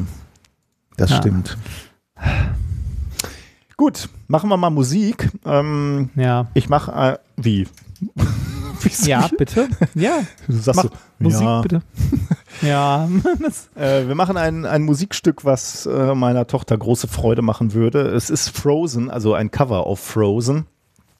ähm, Frozen, äh, wie heißt denn der? Eiskönigin heißt der Film. Ja. Ne? Und ähm, da gibt es ein, eine Corona-Version von einem Lied. Äh, und Oh, echt? der würde meiner Tochter wahrscheinlich Freude machen. Ich habe übrigens neulich haben wir Rapunzel, Rapunzel gesehen. Ähm, und da heißt das Königreich Corona. Das ist total komisch, wenn du jetzt, äh, Ja, wenn du es jetzt ist anders Film besetzt jetzt. Ja, ne? aber völlig anders. Auch meine Tochter war völlig irritiert. Ne? Du, also weil sie ja weiß, Corona ist bedrohlich. Ne? Und du guckst da Ja. jetzt und ständig ist von Corona die Rede und du kannst es nicht mehr. Ich meine, Corona heißt ja nur Krone. Ne? Also es ist ja eigentlich eine nette Ja, Idee. Äh, das, das Königreich so zu nennen. Aber du hörst das und denkst sofort, was? Nein, geh nicht nach Corona. Okay, ähm, also hier Corona Frozen Edition. Ein äh, Grund übrigens, warum äh, diese Folge auf YouTube gesperrt werden würde, vermutlich. Wir, wir haben übrigens einen Copyright-Claim auch bekommen für unseren Trailer. Ja, da aber zu Unrecht. drum kümmern. Ähm, ja, zu Unrecht, genau. wir Wir, haben haben, diese Lizenz gekauft Ja. für den Trailer, also Kümmerst für du die dich darum? Oder ich wollte heute Ja, schon, ich ja, wollte mit dir nochmal sprechen. Äh, wir haben die Musik natürlich gekauft. Wir sind ja kein. Ich, be bevor, ich, bevor ich groß anfange rumzumeckern, wollte ich die Quittung erst nochmal suchen. Ich habe die heute schon einmal gesucht, die kann ich dir morgen einmal schicken. Äh, Ah, okay. Dann, Ja, die äh, müsste ich aber auch, eigentlich müsste ich die aber auch haben. Ja, egal. Ähm, okay. Äh, ja, genau. Okay. Internas. Jetzt kommt Musik. Elsa? Do you also have corona? Let's go outside and play. Slime together we had made TikTok filming with a friend. Why did it have to end? We used to play together, and now we don't. I'm so bored, I wanna cry. Do you also have corona? Who gave you the corona? Go away, Anna. Okay, bye.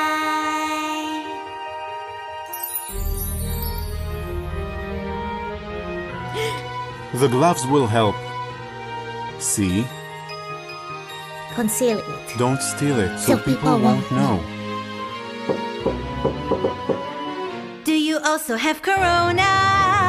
Because the month is almost past. The lockdown's almost over now. I started talking to the pictures on the wall. Hey Trump, the quarantine is almost over. And I'm really bored just watching the hours tick by.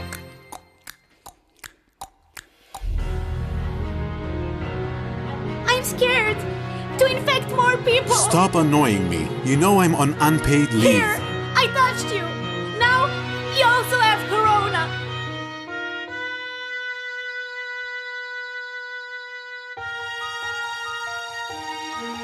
Have fun on the USNS Comfort. I'm sorry I got you infected. We hate you.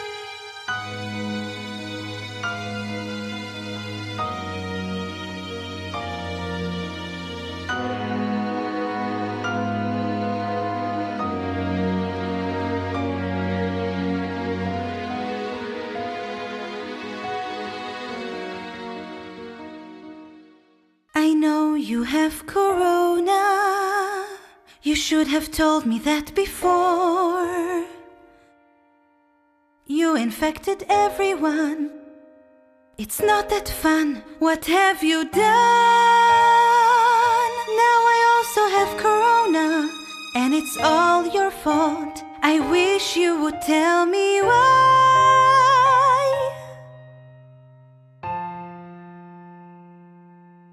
Do you also have corona?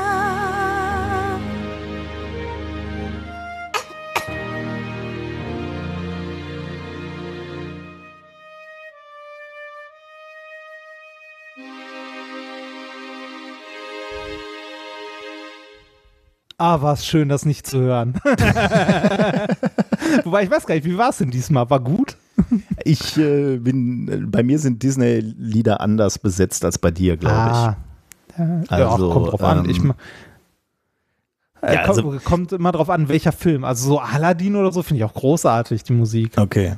Ja, ich, äh, also äh, die Eiskönigin ist für meine Tochter und mich ein besonderer Film. Wir, das war der erste Ah. Kinofilm, den sie gesehen hat. Wir waren zum ersten Mal im Kino mit Popcorn und deswegen Oh. äh, ist dieser Film für mich Ganz, ganz wichtig. Wir haben ja auch ganz, äh, hier bei Eiskönigin 2 haben wir auch ganz, ganz viele Zusendungen bekommen und Mails und so, dass äh, Leute gesagt haben, oh, schrecklich, äh, in dem Film wird geschwurbelt, ähm, weil äh, Olaf, der ähm, Wassergedächtnis. Gen genau, der, ähm, der Schneemann äh, spricht halt, äh, sagt halt, Wasser hat ein Gedächtnis, das ist eine Tatsache. Und ähm, äh, ganz viele gesagt haben, das ist ja schrecklich, dass Disney das macht. Und ich habe ja, ich, ich konnte mich nicht so sehr darüber aufregen, weil eben dieser Film so positiv besetzt ist und ich meine Tochter immer neben mir hatte, die mich dann immer angeguckt hatte, weil die kennt natürlich auch unsere ganzen Geschichten, die hat ja unsere Wasserwirbler immer gesehen und hat dann äh, gesehen, wenn, wenn ich mit meiner Frau darüber gesprochen habe oder mit dem Sohn, dass Leute behaupten, Wasser hätte ein Gedächtnis, dann hat sie ja immer mitgekriegt, äh, wie wir darüber geredet haben. Und mittlerweile, wenn wir diesen Film gucken, sie liebt Olaf abgöttisch, aber äh, wenn der dann sagt, Wasser hat ein Gedächtnis, dann dreht sie sich immer zu mir und sagt, das stimmt gar nicht. also von daher äh, glaube ich, können Ah. Kinder da auch äh, ähm, differenzieren, glaube ich. Also es gibt ja auch Magie in Disney-Filmen und jetzt glaubt meine Tochter auch nicht, dass es Zauberei gibt oder so. Also, aber ja. Mein erster Kinofilm war auch ein Walt Disney-Film. Da erinnere ich mich auch noch sehr genau dran. Und ich war auch mit meinem Vater das erste Mal im Kino. Ui. Was war das Ja. denn für einer? Äh, das war ähm, eine, äh, ich glaube, restaurierte Neuauflage oder so von Schneewittchen. Uh. Auch Ich habe. Schneewittchen in der Lichtburg. Das war mein erster Kinobesuch in der Lichtburg Essen, Schneewittchen und es gab Biene Maya Eis am Stiel. ja, Details, an die man sich gerne erinnert. Ja, also schön, das, ne? Ich glaube, ich habe schon mal erzählt, mein erster Kinofilm war mit meiner Mama die unendliche Geschichte. Ist, glaube ich, auch kein Oh. schlechter Start. Ja. Es gab aber kein Biene Maya-Eis. Es gab nichts. Das ist natürlich tragisch. das, ja. Ich habe gerade äh, während, der, während der Musik noch mal ein bisschen auf der Gillette-Seite rumgeklickt. Ähm, man kann sich ja einen äh, Customized äh, Rasierer machen. Und obwohl ich mich selber nicht mit so einem Rasierer rasiere, äh, schwebt mein Button über, also schwebt mein Mauszeiger über dem Kaufen-Button. Ich habe mir einen Rasierer gemacht, wo unten einfach Ockham draufsteht. Occam's Razor. Also, da bestellst du äh, aber das ist- bitte zwei davon. geil. Okay, das ist natürlich geil. das hätte was, ne? Vielleicht müssen wir in unserem Merch-Shop müssen wir Occam's Ja. Razor verkaufen, aber das aber nicht dann Ja. die teuren Dinger, ne? Geil. Äh, 20 Okay, Euro. das ist natürlich sehr geil. Ja. Ja, wenn wir nicht so, äh, wenn wir nicht äh, auch die Umwelt wieder nach vorne bringen wollen, dann könnten wir so Ja. billige Plastikrasierer mit Occams Ja, ja. äh, bedrucken, aber das wollen wir ja nicht. Also von daher müssen wir das lassen. ja. Ähm, mir ist eine Sache äh, aufgefallen, äh, ich äh, habe einen Kommentar unterschlagen. Wir haben nämlich einen Kommentar von Anna bekommen, den äh, würde ich jetzt gerne noch eben äh, einspielen. Lieber Nikolas, lieber Reinhard, ich bin Anna und ich wollte euch eine kurze Geschichte erzählen, was aus ein bisschen Schwurbelei werden kann, wenn man nicht richtig aufpasst, da ihr das Thema Schwurbel ja auch immer wieder in eurer Sendung aufgreift. Ganz kurz, ich habe eine kleine Wohnung in Italien, die habe ich mittlerweile vermietet an einen Deutschen mittleren Alters, der am Anfang nur dadurch auffiel, dass er sein Leben lediglich mit Kokosöl, Backpulver und Essig bestreitet, weil er sagt, das ist alles, was er zum Leben braucht. So weit, so gut. Irgendwann fing er an, mir von Wasserwirblern und Chemtrails zu erzählen, dass er keine Ärzte aufsucht, Wissenschaftlern nicht vertraut und MSM sowieso die Lösung für alles ist. Dann ging es weiter, dass Deutschland kein Staat sei und man vor allem ja die Kinder schützen müsste. Stichwort Pizzagate, das habt ihr sicherlich auch schon mitbekommen, dass äh, im Untergrund angeblich Kinder festgehalten werden sollen, um sich an deren Blut zu laben. Ähm, vor vier Wochen ungefähr habe ich dann eine Nachricht bekommen, dass er jetzt beabsichtigt, keine Miete mehr zu zahlen, da Mietzahlungen eine illegale Machenschaft des korrupten Systems wären. Und bis zum Ausruf von Nesara bzw. Gesara, vielleicht habt ihr davon auch schon gehört, sonst googelt es einfach mal, äh, seine hinterlegte Kaution ja wohl mehr als genug wären. Reden ist mit diesem Mann nicht mehr möglich. Ich habe es ein paar Mal versucht, aber das hat einfach überhaupt keinen Sinn. Insofern ist damit jetzt ein Anwalt beschäftigt, der ihm zum einen gekündigt hat und zum anderen jetzt schon eine Räumungsklage vorbereitet hat. Der Herr zahlt also keine Miete mehr. Ich muss weiterhin für seine Nebenkosten aufkommen sowie für die Kosten für die Räumungsklage. Also ich will ganz klar sagen, dass natürlich nicht jeder, der an irgendwelchen Schwurbel glaubt, irgendwann so abgleiten wird. Aber ich befürchte, wenn man sich in der falschen Umgebung befindet, mit den falschen Leuten Kontakt hat, kann zumindest das am Ende bei rauskommen. Und äh, für Leute wie mich ist das dann ziemlich ärgerlich und auch kostspielig. Dann wollte ich euch noch für euren Podcast danken, der mir sehr, sehr viel Spaß macht und ich hoffe, dass eure Show in Stuttgart bald stattfinden kann, denn dann bin ich auf jeden Fall dabei. Viele Grüße und tschüss. Ja, vielen Dank für den Kommentar. Äh, ja, das ist, glaube ich, ein Paradebeispiel, wie, wie man immer Ja, tiefer in so also- einen Scheiß reinrutschen kann, oder? Ja, das, äh, das ist schon ganz tief drin, ne? Ja, dann äh, bist du, glaube ich, also wenn er auf äh, Gesara und diese ganze, das ist, äh, Gesara ist ja, glaube ich, so eine, so eine Verschwörung, wo du auf, auf so eine Währungsreform und so äh, wartest. Ja, genau. ne? und hoffst- alle, alle Schulden sind weg und so. Irgendeine äh, goldgedeckte Währung wird dann eingeführt. Übrigens dann auch äh, natürlich Trump ist dann der, der Gute irgendwie im Hintergrund, der das dann alles ab einführt. Ja, ne? Deine Schulden top. sind weg. Äh, Ich glaube, wir sind auch dann alle auf einmal reich, weil so viel Geld da ist, wenn ich das richtig will. Also sie glauben dann auch, dass ihre ganzen Geldprobleme gelöst sind und so. Also ga- ganz abgefahrenes Zeug so. Aber da ist natürlich krass, dass du dann so sagst, ja, dann brauche ich auch keine Miete mehr bezahlen. Also da, Ja, das ist ja eh bald alles durch, ne? ja, Wahnsinn. Ja, aber vor allem, äh, ich äh, kann mir vorstellen, wie man da als Vermieter dann auch äh, drunter leidet. Vor allem, also, ne, in, also du sitzt hier in Deutschland und das ist eine Wohnung in Italien. Da denke ich nur, ja, viel Spaß dabei. ne? Das, äh, das durchzusetzen ist hart, glaube ich. Es ist schon krass zu sehen, wie so Leute völlig äh, der, der realen Gesellschaft dann entschwinden. Und deswegen sagen wir ja auch immer, ne, da muss man wirklich aufpassen, auch bei den ersten Schritten. Ne? Wenn die anfangen mit dem ersten kleinen Scheiß, den sie leugnen, ähm, wo auch immer der Einstieg ist. Ne? Wir sagen ja immer, aufpassen mit, mit Homöopathie. Dann sagen, können, können ja Leute Ja. auch immer wieder gerne sagen, ja, es schadet ja keinem. Ja, doch, es schadet halt, weil du Doch, anfängst. Das es. ist so der erste Schritt äh, in die Welt, wo du nichts mehr wissenschaftlich begründest, sondern einfach nur noch irgendwelche Vermutungen, irgendwelche absurden Ideen verfolgst. Und dann, dann verlierst du Menschen auch. Ich meine, du tust den Leuten ja auch keinen Gefallen, wenn die auf einmal in so einer Parallelwelt sitzen. Ne? Vielleicht hätte, hätte es da geholfen, wenn man denen viel, viel früher mal äh, geholfen hätte, wie auch immer. Also dem Typen kannst du ja jetzt nicht mehr helfen, der ist ja durch. Ja, der, ja, das kann man so sagen. Naja. Ja, vielen Dank für den Kommentar. Also äh, das äh, ist ganz, ganz wichtig, weil ja immer äh, ganz häufig immer gesagt wird, ähm, ja, tun ja keinem weh. So, äh, das äh, ist möglicherweise eben genau nicht so. Okay, dann sind wir ähm, bei Thema Nummer drei, ne? äh, ja, Oder hast du noch was? Bist du Äh, noch nö. Rasierer am gucken, oder? Nee, nee, ich bin, ich bin, äh, ich bin so gut wie durch. Ich äh, bin beim Bestellprozess.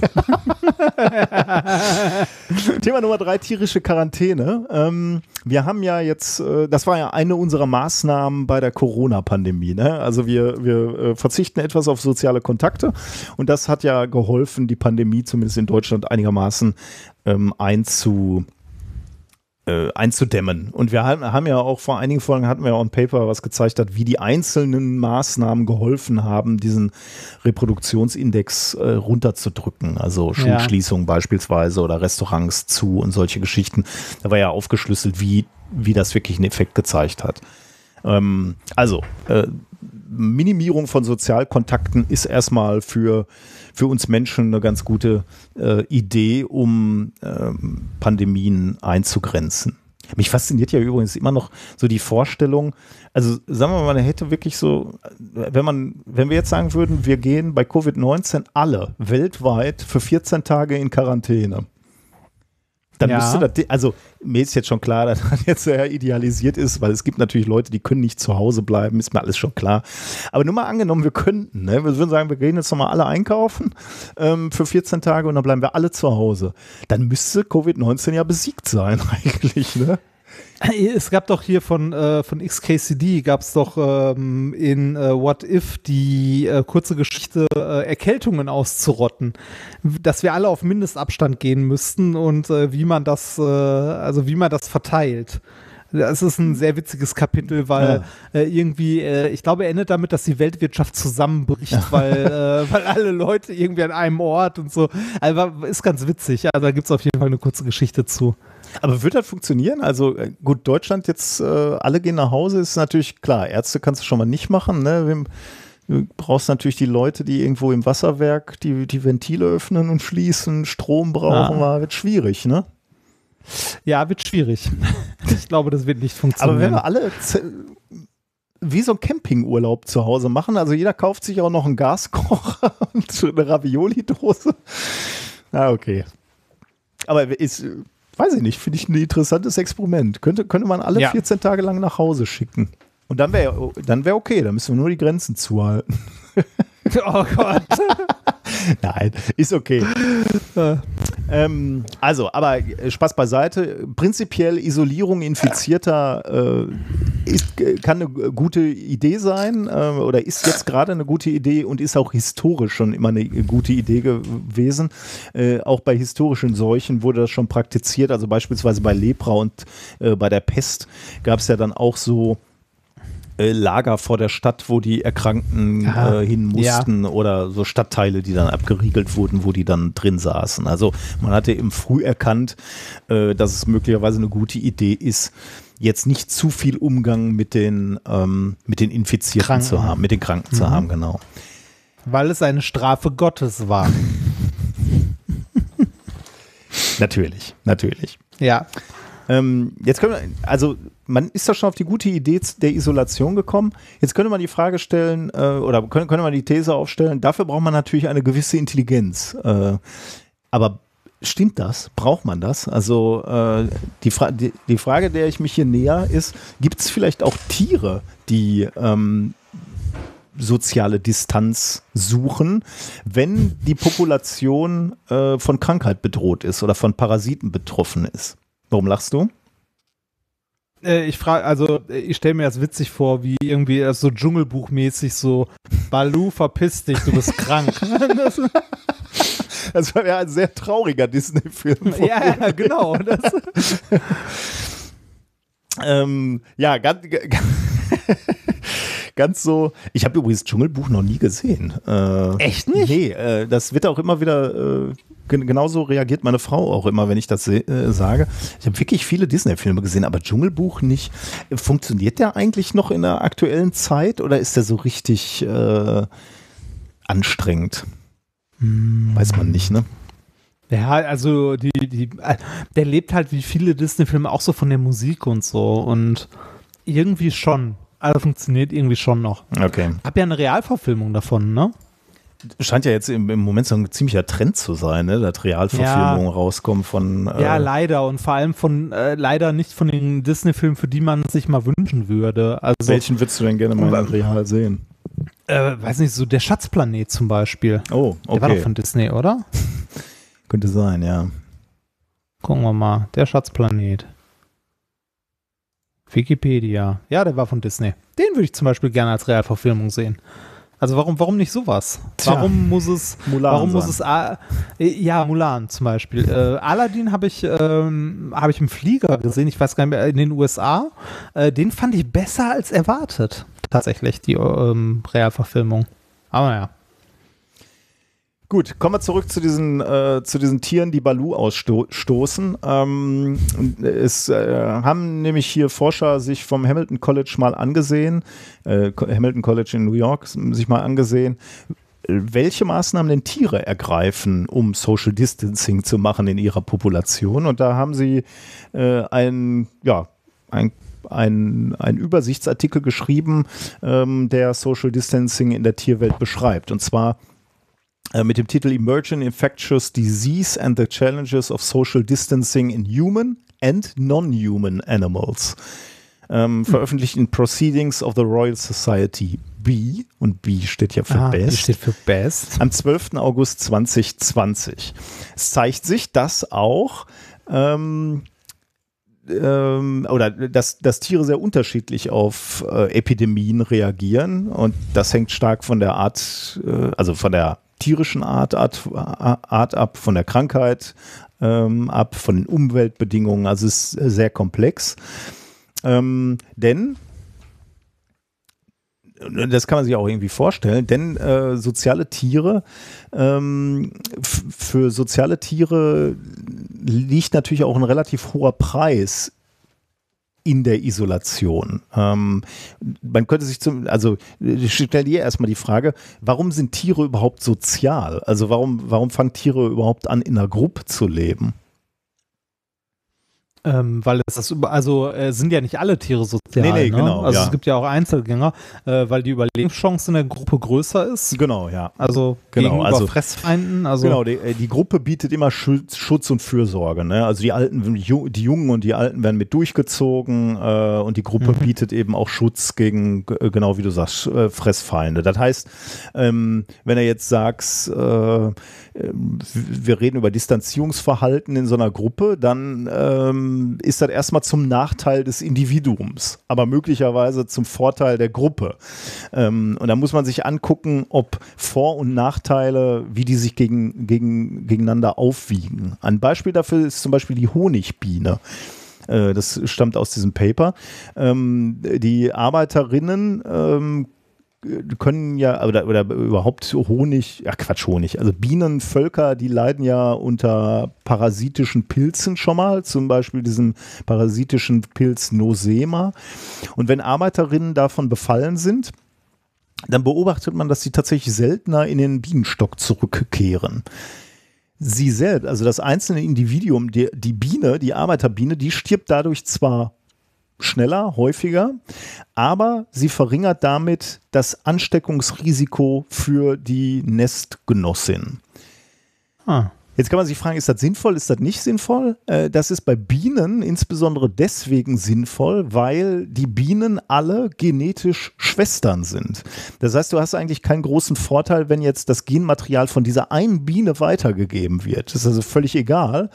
Ähm, Auf die kannst du verzichten, weil das Genmaterial immer noch weiter gegeben werden kann, quasi durch ihre Schwestern, die gesund bleiben. Und deswegen ist es biologisch gesehen wohl, äh, macht, macht dieses, äh, die, dieses Verhalten Sinn für die Bienenpopulation. Ähm, ein anderes Abstandsverhalten praktizieren wohl Langusten. Also, äh, ja. mhm. Kleinen Moment, die weiß dann, dass sie krank ist und geht nicht mehr zurück? Äh, genau, ja. Also wie, wie genau sie, die, die Biene das dann weiß ne? und warum sie dann realisiert, ich darf jetzt nicht mehr zurück in meinen, ähm, in meinen Bau, äh, konnte ich diesem Paper jetzt nicht entnehmen. Aber die beobachten Okay. halt, dass infizierte Bienen seltener zurückkehren in den äh, in den Bau. Weiß ich gar nicht, ob es dazu Untersuchungen gibt, die, die zeigen, woran die Biene das merkt. Ist auch die Frage, wie du, wie du das auflösen möchtest äh, oder, oder analysieren möchtest. Ähm, das ist ein bisschen anders als, ähm, also hier, hier bei dem zweiten Beispiel, da kann ich dir sogar sagen, woran das liegt. Also das sind, sind so Langusten wohl, äh, Karibik-Langusten, die irgendwie zusammen in äh, Wohnhöhlen leben. Also das ist ihre normale Art zu leben, sind dass dann mehrere Krebse zusammen in so einer Wohnhöhle leben.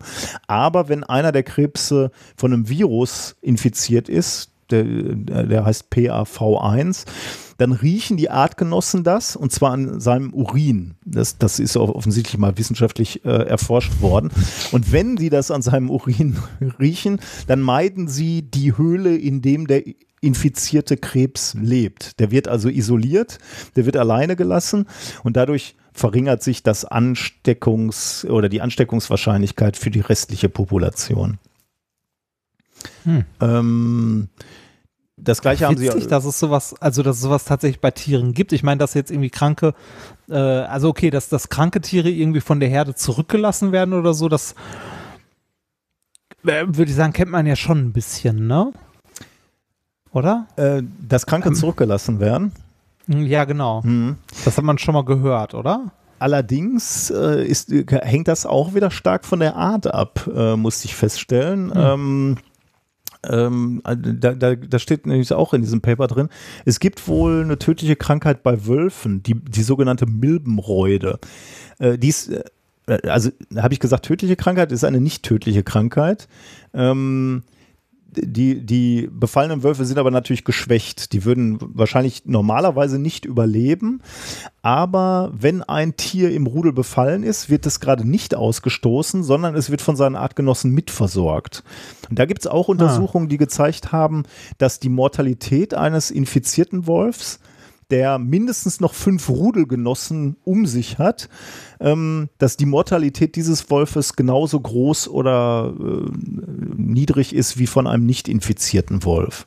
Also hier ähm, spricht also biologisch, wenn das Rudel groß genug ist, nichts dagegen, den Kranken mit durchzuschleppen, weil man halt sagt, nach ein paar Wochen ist er wieder gesund und dann ist er halt wieder ein vollwertiges Teil unseres Rudels und stärkt das Rudel auch wieder. Und deswegen wird er durchgezogen und nicht isoliert.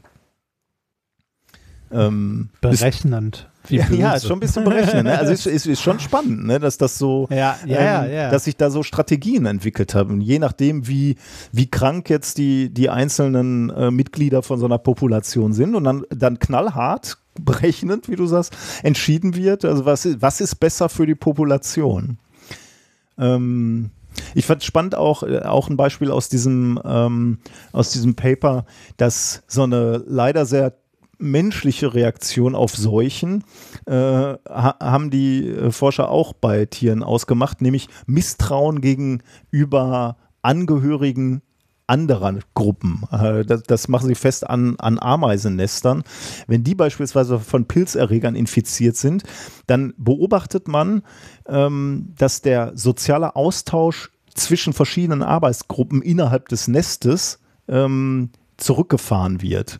Also die Ameisengruppe erkennt, hier ist ein Pilzerreger in unserer Community und wir wollen nicht, dass der äh, verteilt wird. Deswegen machen die wirklich wie so eine, wie so eine Gesellschaft, wie Deutschland, machen die so eine äh, reduzierte Interaktion zwischen Nestteilen, äh, um Okay, genau diesen ist krass. Pilzerreger nicht mehr äh, weiter zu, zu verteilen im, im Nest. Das ist krass. Tja. Genau, das war, ich gucke gerade mal hier durch die Beispiele, ob ich noch irgendwie ähm, ähm, noch weitere Beispiele äh, sehe, die ich auch spannend fand. Ah, hier ist, äh, weil, weil äh, das wollte ich am Ende eigentlich machen, ist Isolierung immer die Lösung? Also das waren ja jetzt viele Beispiele, aber ich hatte gerade schon, weil du das angesprochen hattest, bei den Wölfen schon, schon angeführt. Da gibt es auch andere, ähm, andere Beispiele, wo, wo die Isolation gerade eben nicht genutzt wird, weil es keinen Vorteil bringen würde. Da gibt es wohl äh, Vögel, die Wanderdrossel, die amerikanische Wanderdrossel, die ähm, sehr geplagt wird von Stechmücken, äh, die dann irgendwelche Krankheiten übertragen. Und ähm, da würde jetzt, ähm, da würde Isolation nichts bringen. Die sind tatsächlich dadurch geschützt, dass sie in der Gruppe bleiben äh, und äh, dadurch weniger von diesen Mücken gestochen werden und infiziert werden. Und deswegen würde, würde man da nicht isolieren. Wobei ich jetzt gerade feststelle, vielleicht ist es auch nicht das beste Beispiel, weil da ist ja keine von den Wanderdrosseln ist ja schon infiziert und wird dann ausgestoßen, sondern da geht es ja um die klassische Überlebensstrategie. Wir sind ein Rudel oder in dem Fall ein, ein Vogelschwarm und wir senken dadurch die Gefahr für den Einzelnen, wenn wir uns als, als Schwarm ähm, äh, bewegen quasi.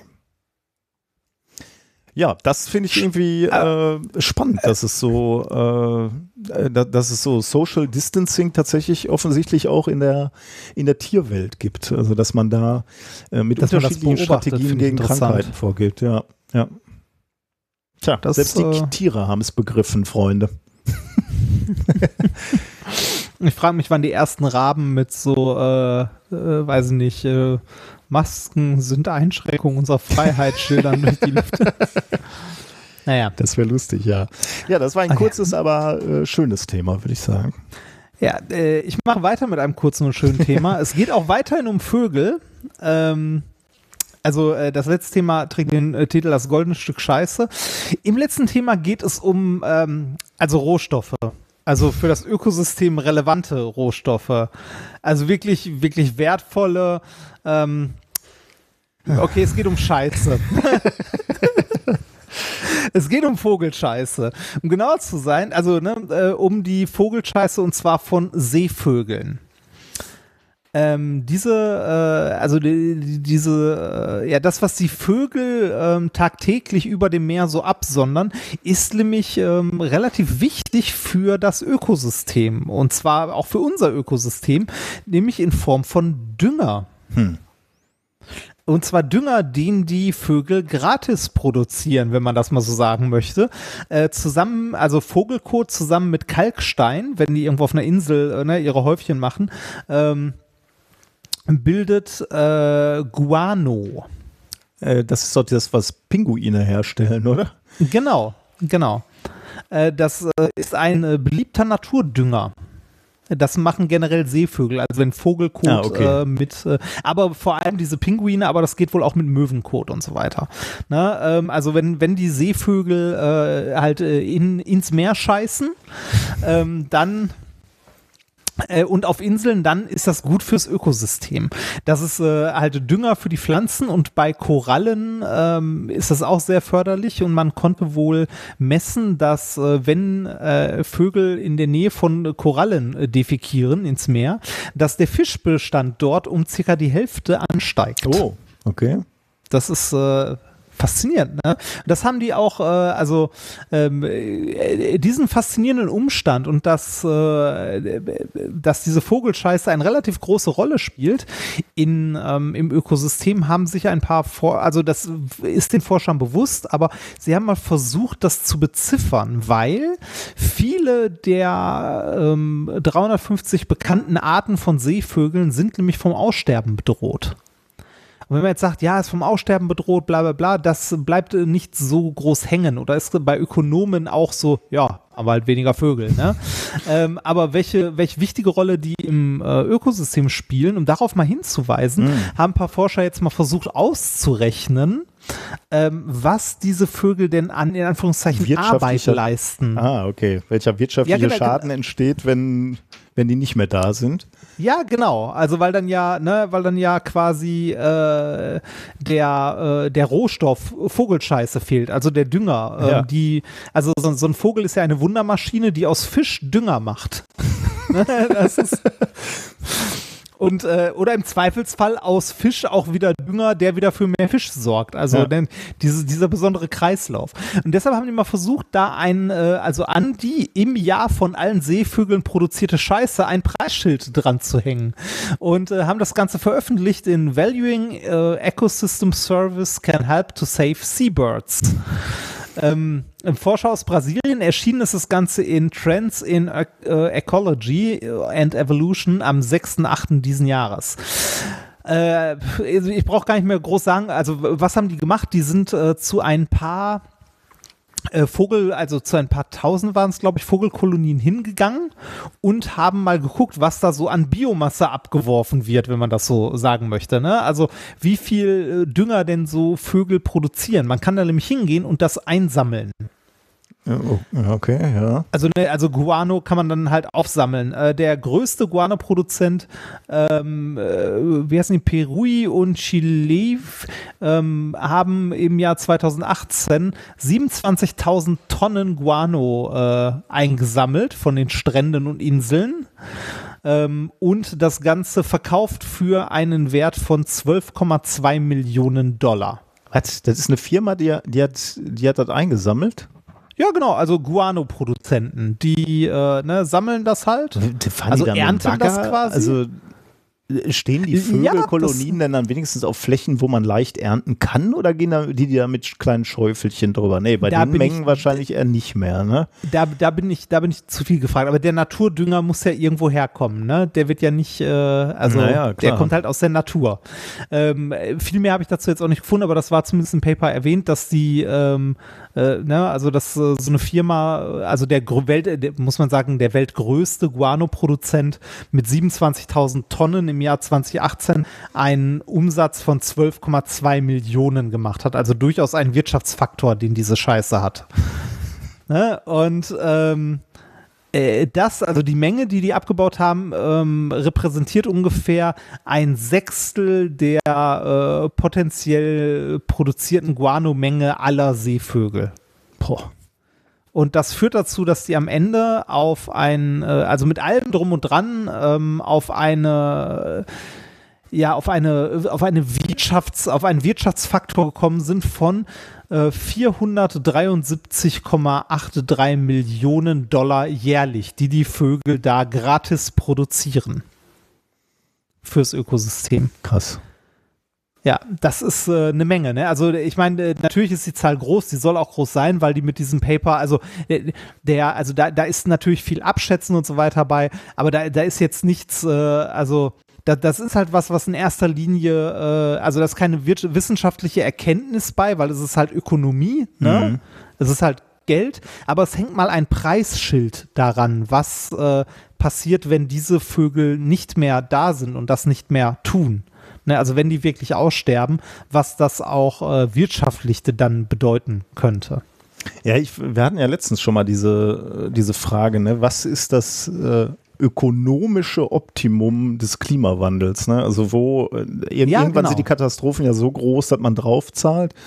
Ähm, wenn, wenn, wenn man, äh, wenn man nichts macht, äh, wird man drauf zahlen, weil halt die Katastrophen so groß werden. Wenn man jetzt zu viel macht, sage ich jetzt mal, also ich wäre natürlich eher, das wisst ihr natürlich, sind wir eher für, lasst uns mal lieber zu viel machen. Aber okay, also man könnte ja auch sagen, wenn man jetzt viel zu viel ähm, sagt, also ab heute gar kein CO2 mehr ausstoßen, dann schadet man der Wirtschaft zu viel und, und, und muss dann zahlen. Wo liegt das äh, ökonomische Optimum? Und so ein bisschen hier ist natürlich auch cool, dass so die Leute, die den äh, Umweltschutz völlig egal ist, köderst du auch so ein bisschen mit ähm, der, dem ökonomischen Aspekt, ne, zu sagen, okay, das wird aber sehr teuer, wenn wir nichts tun, wenn wir die Vogelpopulation nicht schützen. Ja, Finde ich interessant. Genau. Es geht um Geld. Also mh, eine interessante Nebenstory, die mit dem Paper jetzt nichts zu tun hat, die hat meine Frau mich darauf hingewiesen. Ähm, es gibt eine tragische, aber irgendwie auch lustige und faszinierende Geschichte, und zwar die Pazifikinsel Nauru. Äh, Gibt es einen äh, Spiegel-Geschichte-Artikel drüber, den wir auch verlinken. Und zwar ähm, heißt der ähm, Artikel Mist waren die reich. Ähm, die Insel Nauru zählte in den 70er Jahren zu, also nee, in den 70er Jahren zählt es nicht, sondern es war in den 70er Jahren das reichste Land der Erde. Und warum? Weil die auf einem riesigen Berg Vogelscheiße sitzen. der, der über die Jahre, also auf Bergen von Vogelkot, der über die Jahre zu Phosphat geworden war. Ah, und dann haben die das als Rohstoff, also direkt als Phosphat verkauft. Boah. Genau, die hatten riesige Phosphatvorkommen. Ist aber, also den Artikel solltet ihr euch mal durchlesen. Es ist eine abstruse und auch echt tragische Geschichte, weil es war halt ein, es ist ein winzig kleiner Inselstaat. Und ähm, äh, also äh, die, die waren, also die waren dadurch mal abstrus reich. Also das äh, ganz tragische Geschichte so mit Ersten Weltkrieg. Also es war mal eine Zeit lang deutsche Kolonie, diese Insel. Ähm, dann haben im, äh, dann haben irgendwann die Japaner das Ding überfallen. Das wurde andauernd kaputt gebombt und so, weil man aus Phosphat ja auch den Grundstoff, also auch Bomben bauen konnte, also Sprengstoff und so weiter. Und äh, nach dem ganzen Hin und Her ist das Ding irgendwann in den 60er Jahren oder so unabhängig geworden und ähm, hat halt äh, die Scheiße zu Gold gemacht, wenn man so sagen möchte. Ne? Ähm, und die hatten so unglaublich viel Geld in den Jahren, dass äh, im Grunde dort niemand arbeiten musste. Es gab keine Steuern. Ne? Ähm, der Staat hat alles bezahlt. Also das äh, führte irgendwann dazu, dass die sogar noch äh, Hotels und Länder in Australien gekauft haben. Also die, die hatten, äh, die hatten gemessen an ihrem kleinen, äh, an ihrem kleinen Land äh, unglaublich viel Kohle. Also jeder, der da gewohnt hat, also da haben irgendwie, ich glaube, 1500 Leute gewohnt und jeder war Millionär, so in etwa. Ne, wenn da irgendwie, wenn da der, äh, also überspitzt gesagt, wenn da der Jeep kaputt gegangen ist, hat man den stehen lassen, weil man sich einfach einen neuen gekauft hat, anstatt den alten zu reparieren. ne, also äh, also Hammer. Man, man sollte sich den mal durchlesen, den Artikel. Irgendwann äh, war, war das ganze Zeug verbraucht, ne? also war alles abgebaut und dann mittlerweile ist es wieder ein Staat, der unglaublich arm ist, äh, ein Paradies für Briefkastenfirmen und so weiter und so weiter. Also Hochs und Tiefs, aber wirklich sehr, sehr spannend und eine schöne Geschichte. Ich habe in der Zwischenzeit auch mal nachgeguckt, weil ich gerade gefragt habe, wie wird denn das Zeug abgebaut? Sicherlich nicht mit so einem Schäufelchen. Äh, das scheint äh, zu stimmen. Denn äh, ich habe hier, ich lese mal aus der Wikipedia vor, auf Inseln mit großen Mengen von Vögeln kann die Guano-Schicht sehr dick werden, was die wirtschaftliche Ausbeutung von Vogelhinterlassenschaften überhaupt erst möglich macht. So wurde etwa innerhalb eines Jahres 300.000 Tonnen Guano auf der 6,5 Hektar großen Insel Ichaboe in Namibia gesammelt und nach Großbritannien verschifft. Die Besatzung des britischen Schiffs Grace fand 1844 eine Lage von 30 bis 40 Fuß, also 9 bis 12 Metern, Guano auf der Insel. Also meterdicke Schichten, die kann man dann natürlich eher Ah. so mit Spaten und Axt abbauen. Der und in großen, genau, in großen Stücken dann äh, abbauen. Und weil ich gerade gefragt habe, so äh, läuft man dann über den Strand so, ähm, die, die, da hatte ich ja schon vermutet, dass es Plattformen gibt und das scheint so zu sein. Auf der Pinguininsel Namibias wurde von den 1840er Jahren bis in die 1930er Jahren sehr viel Guano abgebaut. Seitdem wird dieses auf einer künstlichen Plattform, Bird Island, abgebaut. Äh, Also da haben die irgendwie so ins Meer so eine große Plattform hingesetzt und da setzen sich die Pinguine drauf und dann müssen sie dann nachher da nur die Schichten abtragen. Das klingt, das klingt so, das klingt so ein bisschen wie so ein Dixie-Klo für Vögel. Das stimmt. bitte machen, bitte machen Sie Ihren Haufen hier. Danke. Sehr gut. Ah. Ja, sehr schönes Thema Ja. auch. Ähm, Ja, fand ich auch witzig. Das. Gut, dann äh, sind wir eigentlich, glaube ich, soweit mit den Themen durch, ne? wenn ich das richtig sehe. Das heißt, wir können mal äh, Die Frage stellen, ob wir was gelernt haben. Genau. Und jetzt sagst du wieder, dann schaust du mal eben in dein Sendungs Nein, nein, nein, das, das habe ich schon, während du gerade geredet hast, aufgemacht. Das, wir, haben, wir haben gelernt, dass man Occam's Razor bei Gillette bestellen kann. und dass Gillette nie eine Chance hatte, weil die Klingen scheiße sind und brechen die ganze Zeit. Scheiße möchte ich nicht sagen. Ja, aber, aber vielleicht doch, vielleicht haben wir es beschissen all die Jahre. Genau, ja. Ja. Du hast uns erzählt, dass das Leben nicht in drei Akten, sondern in vier Akten, getrennt durch drei signifikante Änderungen in der Blutsignatur äh, stattfinden. Also man sieht tatsächlich, dass es Phasen des Lebens gibt, wo sich die Zusammensetzung der Proteine im Blut ändert. Äh, Im dritten Thema haben wir gelernt, dass es selbst eine große Anzahl von Tieren gibt, die intelligenter sind als Menschen, die in Berlin für gewisse Sachen auf die Straße gehen. Und du hast uns erklärt, dass es ein, eine ökon ö ökonomische Relevanz hat, was hinten bei den Vögeln rauskommt. Ja. und nicht unwesentlich. Genau, dann äh, können wir noch mal eben zum Schwurbel kommen. Zum, äh, beim Schwurbel, ähm, was, was, was mich im Prinzip äh, am meisten fertig macht ähm, an Schwurbel, also nicht nur mich, sondern dich ja auch, ist dieser Schwurbel, der, diese abgedrehten Sachen, die wir immer vorstellen, ähm, über die wir lachen, das ist ja, ja, da können wir eigentlich ganz gut drüber lachen, weil die so abgehoben Ja, und ja, abgedreht sind. Das ist was uns beide ja wirklich fertig macht, ist so Schwurbel, der schon ein ganz natürlicher Teil unseres Lebens geworden ist. Ne? Demeter war ja so ein äh, Thema für dich, ne? biodynamischer Finde Landwirtschaft. ich immer noch schlimm. Also du hast ja immer gerne mit, mit großer Freude von diesem Kuhhorn erzählt, ne, der mit, ähm, Ja. mit Kuhdung gefüllt wird, dann verbuddelt wird und dann irgendwie im, am nächsten Frühjahr wieder ausgegraben wird, zerrieben wird und dann irgendwie in Wasser aufgelöst wird und dann genau als äh, homöopathisches Mittel tatsächlich auf die Felder gesprüht wird. Das ist ja wirklich absurd eigentlich. Ne? Also, das kann man ja nicht, nicht ernst nehmen. Aber das ist halt Hintergrund. Jeder Demeter-Betrieb muss diese diese Präparate. Praxis, äh, diese Präparate benutzen. Also entweder verbuddelst du selber dein Kuhhorn und reibst den dann äh, in Wasser und verteilst ihn auf den Feldern oder du kaufst dieses Präparat und verteilst das. Aber das ist Grundlage der biodynamischen Landwirtschaft. Wenn, wenn ihr Demeter-Produkte im Supermarkt kauft, könnt ihr machen. Ähm, da gibt es vielleicht auch Grund, Gründe, warum man das machen will, aber dann muss, muss euch klar sein, dass ihr da auch eine gute Tüte Schwurbel mit äh, ja, und kauft. zwar ganz, ganz viel.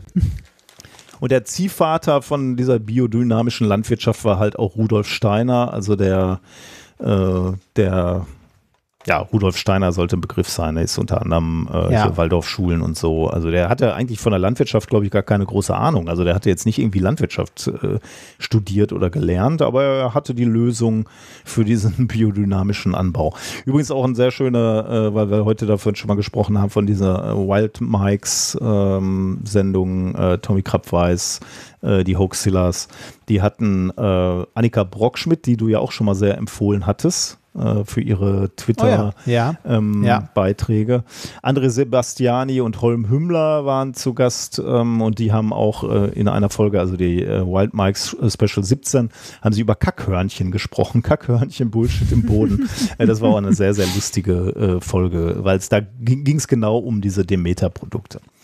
Aber eigentlich wollte ich auf Annika Brockschmidt hinaus, äh, die du ja schon mal sehr gelobt hattest. Äh, und die hatte neulich wieder so einen Twitter-Thread ähm, erarbeitet, muss man wirklich sagen, weil da sind nicht nur irgendwelche schnell, schnell dahin gehämmerten drei Tweets, sondern äh, die macht immer sehr, sehr schöne Threads, die auch ein bisschen in die Tiefe gehen, für die sie übrigens auch sehr angefeindet wird. ist immer sehr schön zu sehen, wenn sie beispielsweise über ähm, über Demeter schreibt, dann kommen natürlich gleich die Leute und verteidigen das und sagen, ja, aber äh, warum schreibst du denn nie was über all die Produkte? So, äh, willst du also Ja. so Tönnisfleisch haben? Ähm, es ist, äh, ist immer so ein bisschen Whataboutism. Also nur weil man das eine kritisiert, heißt das ja nicht, dass man äh, das andere gut das andere findet. gut findet. Also äh, ist immer lustig, wie die Leute sich dann angegriffen fühlen. Also, naja, aber ich finde es super von ihr, dass sie einfach diese Threads macht und aufklärt ähm, und dadurch natürlich auch ein bisschen in die Schusslinie kommt, aber das, gehört wahrscheinlich ein bisschen dazu. Und einer dieser Threads war, äh, dass sie neulich über Veleda schrieb. Veleda, ähm, so, eine, so eine Firma, die ich in meinem ganzen Leben irgendwie wahrgenommen habe, aber nie irgendwie auffällig wahrgenommen habe, weil ich mich aber ehrlich gesagt auch noch nie mit dieser Firma ähm, beschäftigt habe. Also äh, ist eine Firma aus, aus der Schweiz, eine relativ große, kenne ich so von Naturkosmetik, äh, so habe ich die wahrgenommen, ähm, aber offensichtlich auch anthroposophischen Arzneimitteln. Und ähm, die Unternehmensphilosophie ist halt auch anthroposophisch, also auch inspiriert von ähm, Rudolf Steiner. Und ähm, äh, weil ich so viel aus diesem Thread gelernt habe, wollte ich da äh, mal ein paar Sachen raus zitieren. Möchtest du da mit mir mal durchgehen durch diesen Thread? Sehr gerne. Ähm, äh, nicht zu verwechseln übrigens Veleda und Vileda. Das ist, sind die mit den Lappen, ne? Wie ja, genau, das sind die. Ja, wobei die bei Veleda gibt es wahrscheinlich auch ein paar Lappen, aber Ähm, so, Twitter. Genau. Äh, ich habe den Link auch, also falls ihr den Thread nochmal nachlesen wollt, den habe ich auch bei ähm, äh, in die Shownotes geschmissen. Ich lese mal den ersten vor, wir können ihn ja abwechselnd lesen. Heute geht es um Veleda, einer, also alles, was wir jetzt schreiben, äh, wir zitieren nur Annika, weil die das so schön ähm, äh, erarbeitet hat. Heute geht es um Veleda, einer der vielen bekannten Firmen in Deutschland, die die Anthroposophie als Grundlage haben. Das ist vielen Menschen nicht bewusst. Gerade durch den Boom der Naturkosmetik hat Veleda an Bekanntheit gewonnen. Was sind ihre Grundsätze? Heute noch beruft sich Veleda auf Rudolf Steiner und seine Lehre. Die Bedeutung von Steiner und seinem ganz eigenen Denken ist für Veleda von zentraler Bedeutung, heißt es auf der Website. Und Steiner war vor allem für Veledas geistige und spirituelle Grundlagen von großer Bedeutung. Auf der Webseite von Sta Veleda wird Steiner ein Mann mit einer klaren Vision genannt. Es heißt dort weiter, Veleda ist ein von der Anthroposophie inspiriertes Unternehmen. Nicht nur, weil der Gründer von Veleda, Dr. Rudolf Steiner, gleichzeitig Begründer der Anthroposophie war. Echt, der hat das gegründet? Oh Ja, das war mir, Sondern, da- das war mir tatsächlich Ja. auch nicht so bewusst. Ne? Also äh, er ist der Ja. Firmengründer. Ah, schön. Ja, wenn es Geld bringt. äh, Begründer Anthropo, das mit A war, sondern weil uns seine Ideen zu einer Erneuerung des Heilens und zur biologisch dynamischen Landwirtschaft nachhaltig beeinflusst haben. Steiner gründete die Firma Veleda zusammen mit Ita Wegmann im Jahr 1921. Es wird ein ganzheitlicher Ansatz verfolgt. Springen wir mal ein. Äh, 1928 wurde der Firmenname Veleda eingeführt und von der germanischen Heilerin und Prophetin Veleda mit V geschrieben übernommen. Das Logo zeigt einen stilisierten Stab und eine äskulapianische Schlange, symbolisch und mythologisch mit Heilung verbunden. Steiner und seine Weggefährten, so die Veleda-Website, hätten begriffen, dass ein menschlicher Körper die bemerkenswerte Fähigkeit hat, sich selbst zu heilen, aber auch manchmal ein wenig Hilfe dazu braucht. Und dazu verwendet man natürliche Inhaltsstoffe zur Unterstützung des körpereigenen Heilungsimpulses. Auf Grundlage dieser Vorstellung, die im Unternehmen heute noch gilt, sei die Firma gegründet worden. Mit diesem Glauben und einem profunden wissenschaftlichen und philosophischen Wissens gründeten sie Veleda. Auf ihrer Informationsseite zur anthroposophischen Medizin heißt es, anthroposophische Ärzte und Therapeuten betrachten die körperlichen Beschwerden als lediglich einen Teil der Erkrankung. Jetzt kommt so ein typischer Kniff, den immer diese Schwurbler machen. Äh, außerdem heißt es, und vermeintlich krankhafte Prozesse müssen nicht grundsätzlich bekämpft werden, denn oftmals sind sie bereits die erste Stufe der Gesundung. Bis 2000, also das kann man ja auch, äh, also dass man eine Erkältung auskuriert werden muss, einfach ohne Medikamente, das ist ja äh, völlig okay. Äh, Es wird nur ein bisschen blöd, wenn es dann, äh, wenn es dann in andere, vor allem tödliche Krankheiten geht. Ähm, bis 2015 produzierte Veleda auch ein Präparat, das als Arzneimittel in der Krebstherapie verkauft wurde.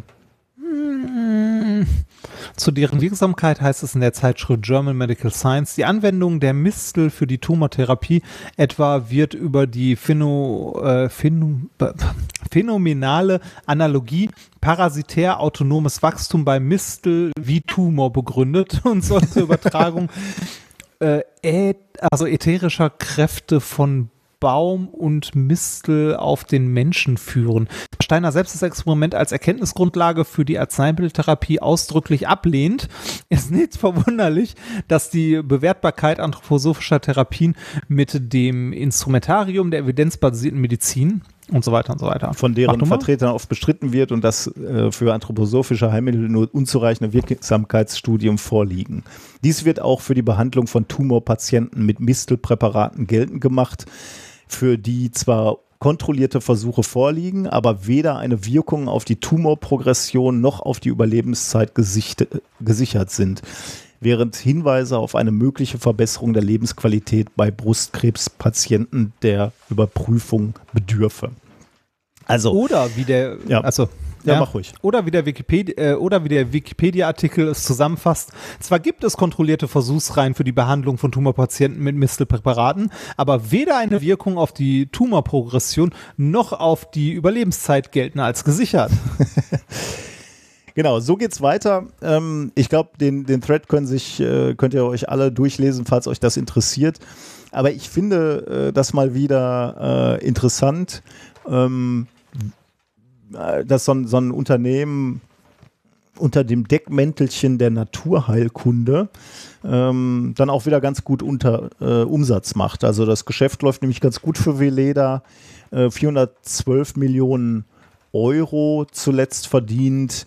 Bei Arzneimitteln sinkt zwar die Nachfrage, aber dafür verdienen sie wohl gerade ganz gut an Naturkosmetik. Also auch da finde ich, als mündiger Kunde muss man mal ein bisschen gucken, ähm, was steckt da eigentlich hinter, hinter so Firmen und Produkten. Ne? Also äh, wenn da wieder so eine ganze Tüte Schwurbelei mitkommt, ja, sollte man zumindest wissen, ne?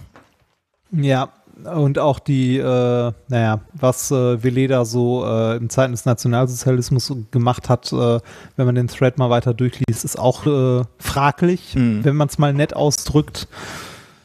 Nun ja, Aber also ich bin echt überrascht, äh, wo, wo Steiner so alles reingeflossen ist. Also diese Anthroposophie. ich bin überrascht, dass der diese Firma gegründet Ja, hat. ich auch, ja. Das finde ich krass. Aber dann auf der anderen Seite, ich musste jetzt auch äh, lernen, dass, äh, dass es ja auch so einen anthroposophischen Schriftsatz gibt. Ne? Also wenn du dir so äh, Waldorfschulen und so anguckst, die benutzen immer so einen ganz, ganz typischen Font und ähm, äh, der passt auch Echt, zu es gibt der. einen Waldorf-Font. Wenn gib das mal ein Waldorf-Font, dann siehst du, glaube ich, ähm, siehst du diese typische Schrift. Ah, so wie Comic Sans mit Ecken. Ja, oh, ja, eigentlich ohne Ecken, ne? vor allem ohne 90 Grad Ecken, ja. Also die, Ja, die ja, Ecken sind quasi so- abgerundet, so, so ein bisschen, ja. Und äh, Veleda, der Schriftzug, wenn du dir den anguckst, der sieht, glaube ich, genauso aus. Ne? Ich gucke noch gerade, also da siehst du dann auch schon, ähm, Okay. äh, finde ich jetzt so schnell. Ja. Ja, doch. Äh, also dieser Schriftsatz sieht halt auch so ähnlich aus, da hätte man es schon ahnen können. Gut, naja, also haltet die Augen offen, alles schwierig. Dann sind wir Ah. fertig, eigentlich. Äh, ja, Äh, sind wir bei der Hausmeisterei? Äh, haben wir eigentlich irgendwas? Also vielen Dank, ähm, dass ihr so fleißig äh, Merch gekauft habt bei uns. Wir freuen uns sehr. Ähm, auch Supergeek hat sich sehr darüber gefreut. Auch. Äh, die äh, Bestellungen gehen übrigens weiter wieder. Ich weiß, hatten wir das vertwittert? hatten wir vertwittert, ja. Ah, okay. Ja. Wir hatten einen kleinen Engpass mit den Goodies, die wir noch in die Kisten reinlegen, äh, aber die sind jetzt das behoben und mittlerweile läuft der Versand wieder. Und die, äh, die Jungs und Mädels bei Supergeeks sind auch super hilfreich, wenn es darum geht, dass ihr irgendwelche, wenn ihr irgendwie noch Produkte wünscht, also da wurden ja Kappen noch gewünscht, dann sind die ganz schnell ähm, auch in den, in den Shop noch gekommen. Also wenn ihr da irgendwie einen ganz, ganz großen Wunsch habt und äh, der Wunsch wird nicht nur einmal geäußert, sondern mehrfach, dann können wir wahrscheinlich diesen Wunsch auch noch erfüllen. Äh, auch wenn ihr irgendwie, äh, das hatten wir glaube ich auch, wenn ihr irgendwie ein T-Shirt in 5XL oder in, weiß ich nicht, äh, 5XS oder so braucht, ähm, irgendwas Bestimmtes, dann schreibt denen ruhig mal auf Twitter oder so, die sind sehr hilfsbereit Ja, sehr. dabei. Ja. Ja, Gut, dann sind wir eigentlich durch, ne? äh, ja ich glaube schon. Gibt es schon irgendwas Neues von unseren äh, Auftritten? Nee, ne? So richtig offiziell. Nee, so schon? richtig offiziell, offiziell nicht. Die Agentur arbeitet gerade auf, äh, soweit ich das mitbekommen habe, auf Hochdruck daran, mit den äh, jeweils örtlichen Veranstaltern zu reden, weil es ist ja erstens in jedem Bundesland auch anders. Es ändert sich alle zwei Monate. Äh, Gefühlt. Ähm, die Fallzahlen steigen gerade wieder, also sieht eher schlecht aus für dieses Jahr, Genau, aber würde ich mal ähm, sagen. Wir sagen euch so bald wie möglich äh, Bescheid, sobald wir irgendwas wissen, aber das ist halt äh, etwas undurchsichtig und schwierig. Ja. Das, äh, vor allem, weil, weil wir es halt nicht machen. Wir sind die, da muss man jetzt tatsächlich mal sagen, wir sind die Kasper, die am Ende auf der Bühne stehen. ne? Aber, äh, aber der, der Rest drumherum, die Organisation, die kom liegt komplett nicht mehr in unserer Hand, Ja. weil wir Mhm. das auch nicht leisten könnten. Genau, ja. Gut, sind wir durch, oder? Haben wir's. Machen wir noch Musik für den Schluss? Musik, genau. Wir machen noch einen Rausschmeißer und zwar ein äh, Song, äh, Metal diesmal, äh, harter Metal Oh. sogar von Niklas, Oh. äh, selber geschrieben. Ähm, er und ein Kommilitone von ihm, beides Mathe-Studis, haben einen Song aufgenommen und ähm, also genremäßig bezeichnet er es als Black Metal Song und ähm, aus Ermangelung an Text, nee, ich weiß nicht, einfach weil sie es witzig fanden wahrscheinlich, haben sie eine Seite aus dem Algebra-Lehrbuch vorge Ach, vorgegrunzt. ähm, ja, und äh, da ist ein Song raus geworden. Da, Ja. ja. An, an dieser Stelle möchte ich noch kurz einwerfen. Mir hat letztens jemand eine Band empfohlen, die heißt äh, Stovokor. Äh, und die singen nur auf Klingonisch. Das ist auch so ein Black Metal. Ist das ein, Ist ein eigenes geil, ne? Genre oder äh, Ja, weiß ich nicht, aber ich fand's witzig. Black oder Ich, ich, ich habe ich hab auch mal bei, äh, bei YouTube gesucht, gibt leider nicht so viel, aber das, was es gibt, ist genau das, was man erwartet. ja, okay, schön. Aber jetzt, ja äh, wie, wie, wie, wie heißt denn die Band, die wir jetzt hören? Oder gibt's Ich gibt's glaube, das ist keine? Band. Also äh, er, er schrieb äh, in der E-Mail Okay. an uns schrieb er nur von äh, zwei Mathe-Studis. Da kann ich nichts zu Ah. sagen, ja. Okay. okay. Vielleicht, wenn, wenn's, wenn daraus eine Band erwächst, oder es können sich ja mal Musiker melden, falls sie da mitspielen wollen. Gut, dann sind wir damit durch. Ähm, Ja, das hat ja technisch einigermaßen funktioniert hier, obwohl wir beide äh, so zwischen, zwischen Wohnungen äh, hängen. Ich bin ja schon mal froh, dass das LAN-Kabel trotz des starken Regenschauers draußen am Fenster hängen geblieben ist. Äh, Das wird jetzt so, so einige Wochen weitergehen. Also du wirst, äh, wirst du nächste Woche dann schon in der neuen Wohnung sein äh, für unseren Livestream oder in deinem Nee, das, Sendeturm? das, äh, ah, das, das, wird, das wird interessant, weil unser Livestream wäre oder ist ja am 24. Ne? Mhm. Am 25. ist Umzug. Okay, das heißt, du wirst noch im Alten sitzen oder auf Kisten Ja, oder Äh, wahrscheinlich eher so auf Kisten. Vielleicht auch nur mit dem Laptop in der Hand. Also, ah nee, Laptop geht gar nicht. Ich brauchte nur das PC. Ja, das wird spannend. das wird spannend. Das, äh, Aber wir freuen das uns wird drauf. schwierig. Dann werdet ihr hier dieses Kabüffchen sehen, äh, da, was ich jetzt vorübergehend mein Studio nenne oder mein, mein Büro. Ähm, und beim Reinhard sind wir uns mal sind wir mal gespannt, auf welchen Kisten er sitzen wird. Muss mal gucken. Vielleicht, vielleicht ziehe ich mit dem Kram auch schon einen Tag vorher um. Also zumindest mit dem Computer, dass ich äh, in der neuen Wohnung sitze. Dann wird es ganz hallig. Das wird auch gut. Ja. Ist egal. Und da habe ich nicht so richtig viel Internet. Das ist Problem. das ist dann Ah, ich- was, du hast im Sendeturm kein Internet? Ein Skandal. Nein, unser, unser, äh, unser Anschluss wird am 25. mit Tag des Umzugs umgestellt. ja. Und äh, ja, mal gucken. Okay. Ich denke erstmal, ich bin hier, aber auf gepackten Kisten tatsächlich. Menschen werden voller Spannung am 24. um. Wann, wann machen wir? Wollten wollt ein bisschen früher machen, oder? Nicht um 9, sondern um, um 20 Uhr? Ja, lass mal um 20 Uhr machen, weil äh, ich muss danach dann ja den Scheiß noch einpacken, den ich für den Stream brauche. Werden die Leute sehr gespannt am Stream hängen und sich fragen, äh, ob, ob wir erscheinen oder nicht erscheinen. Ja, Ich bin auch gespannt. gut. wird schon. Bis dann. Dann, Ansonsten äh, Podcast wieder in zwei Wochen. Macht's gut. Tschüss.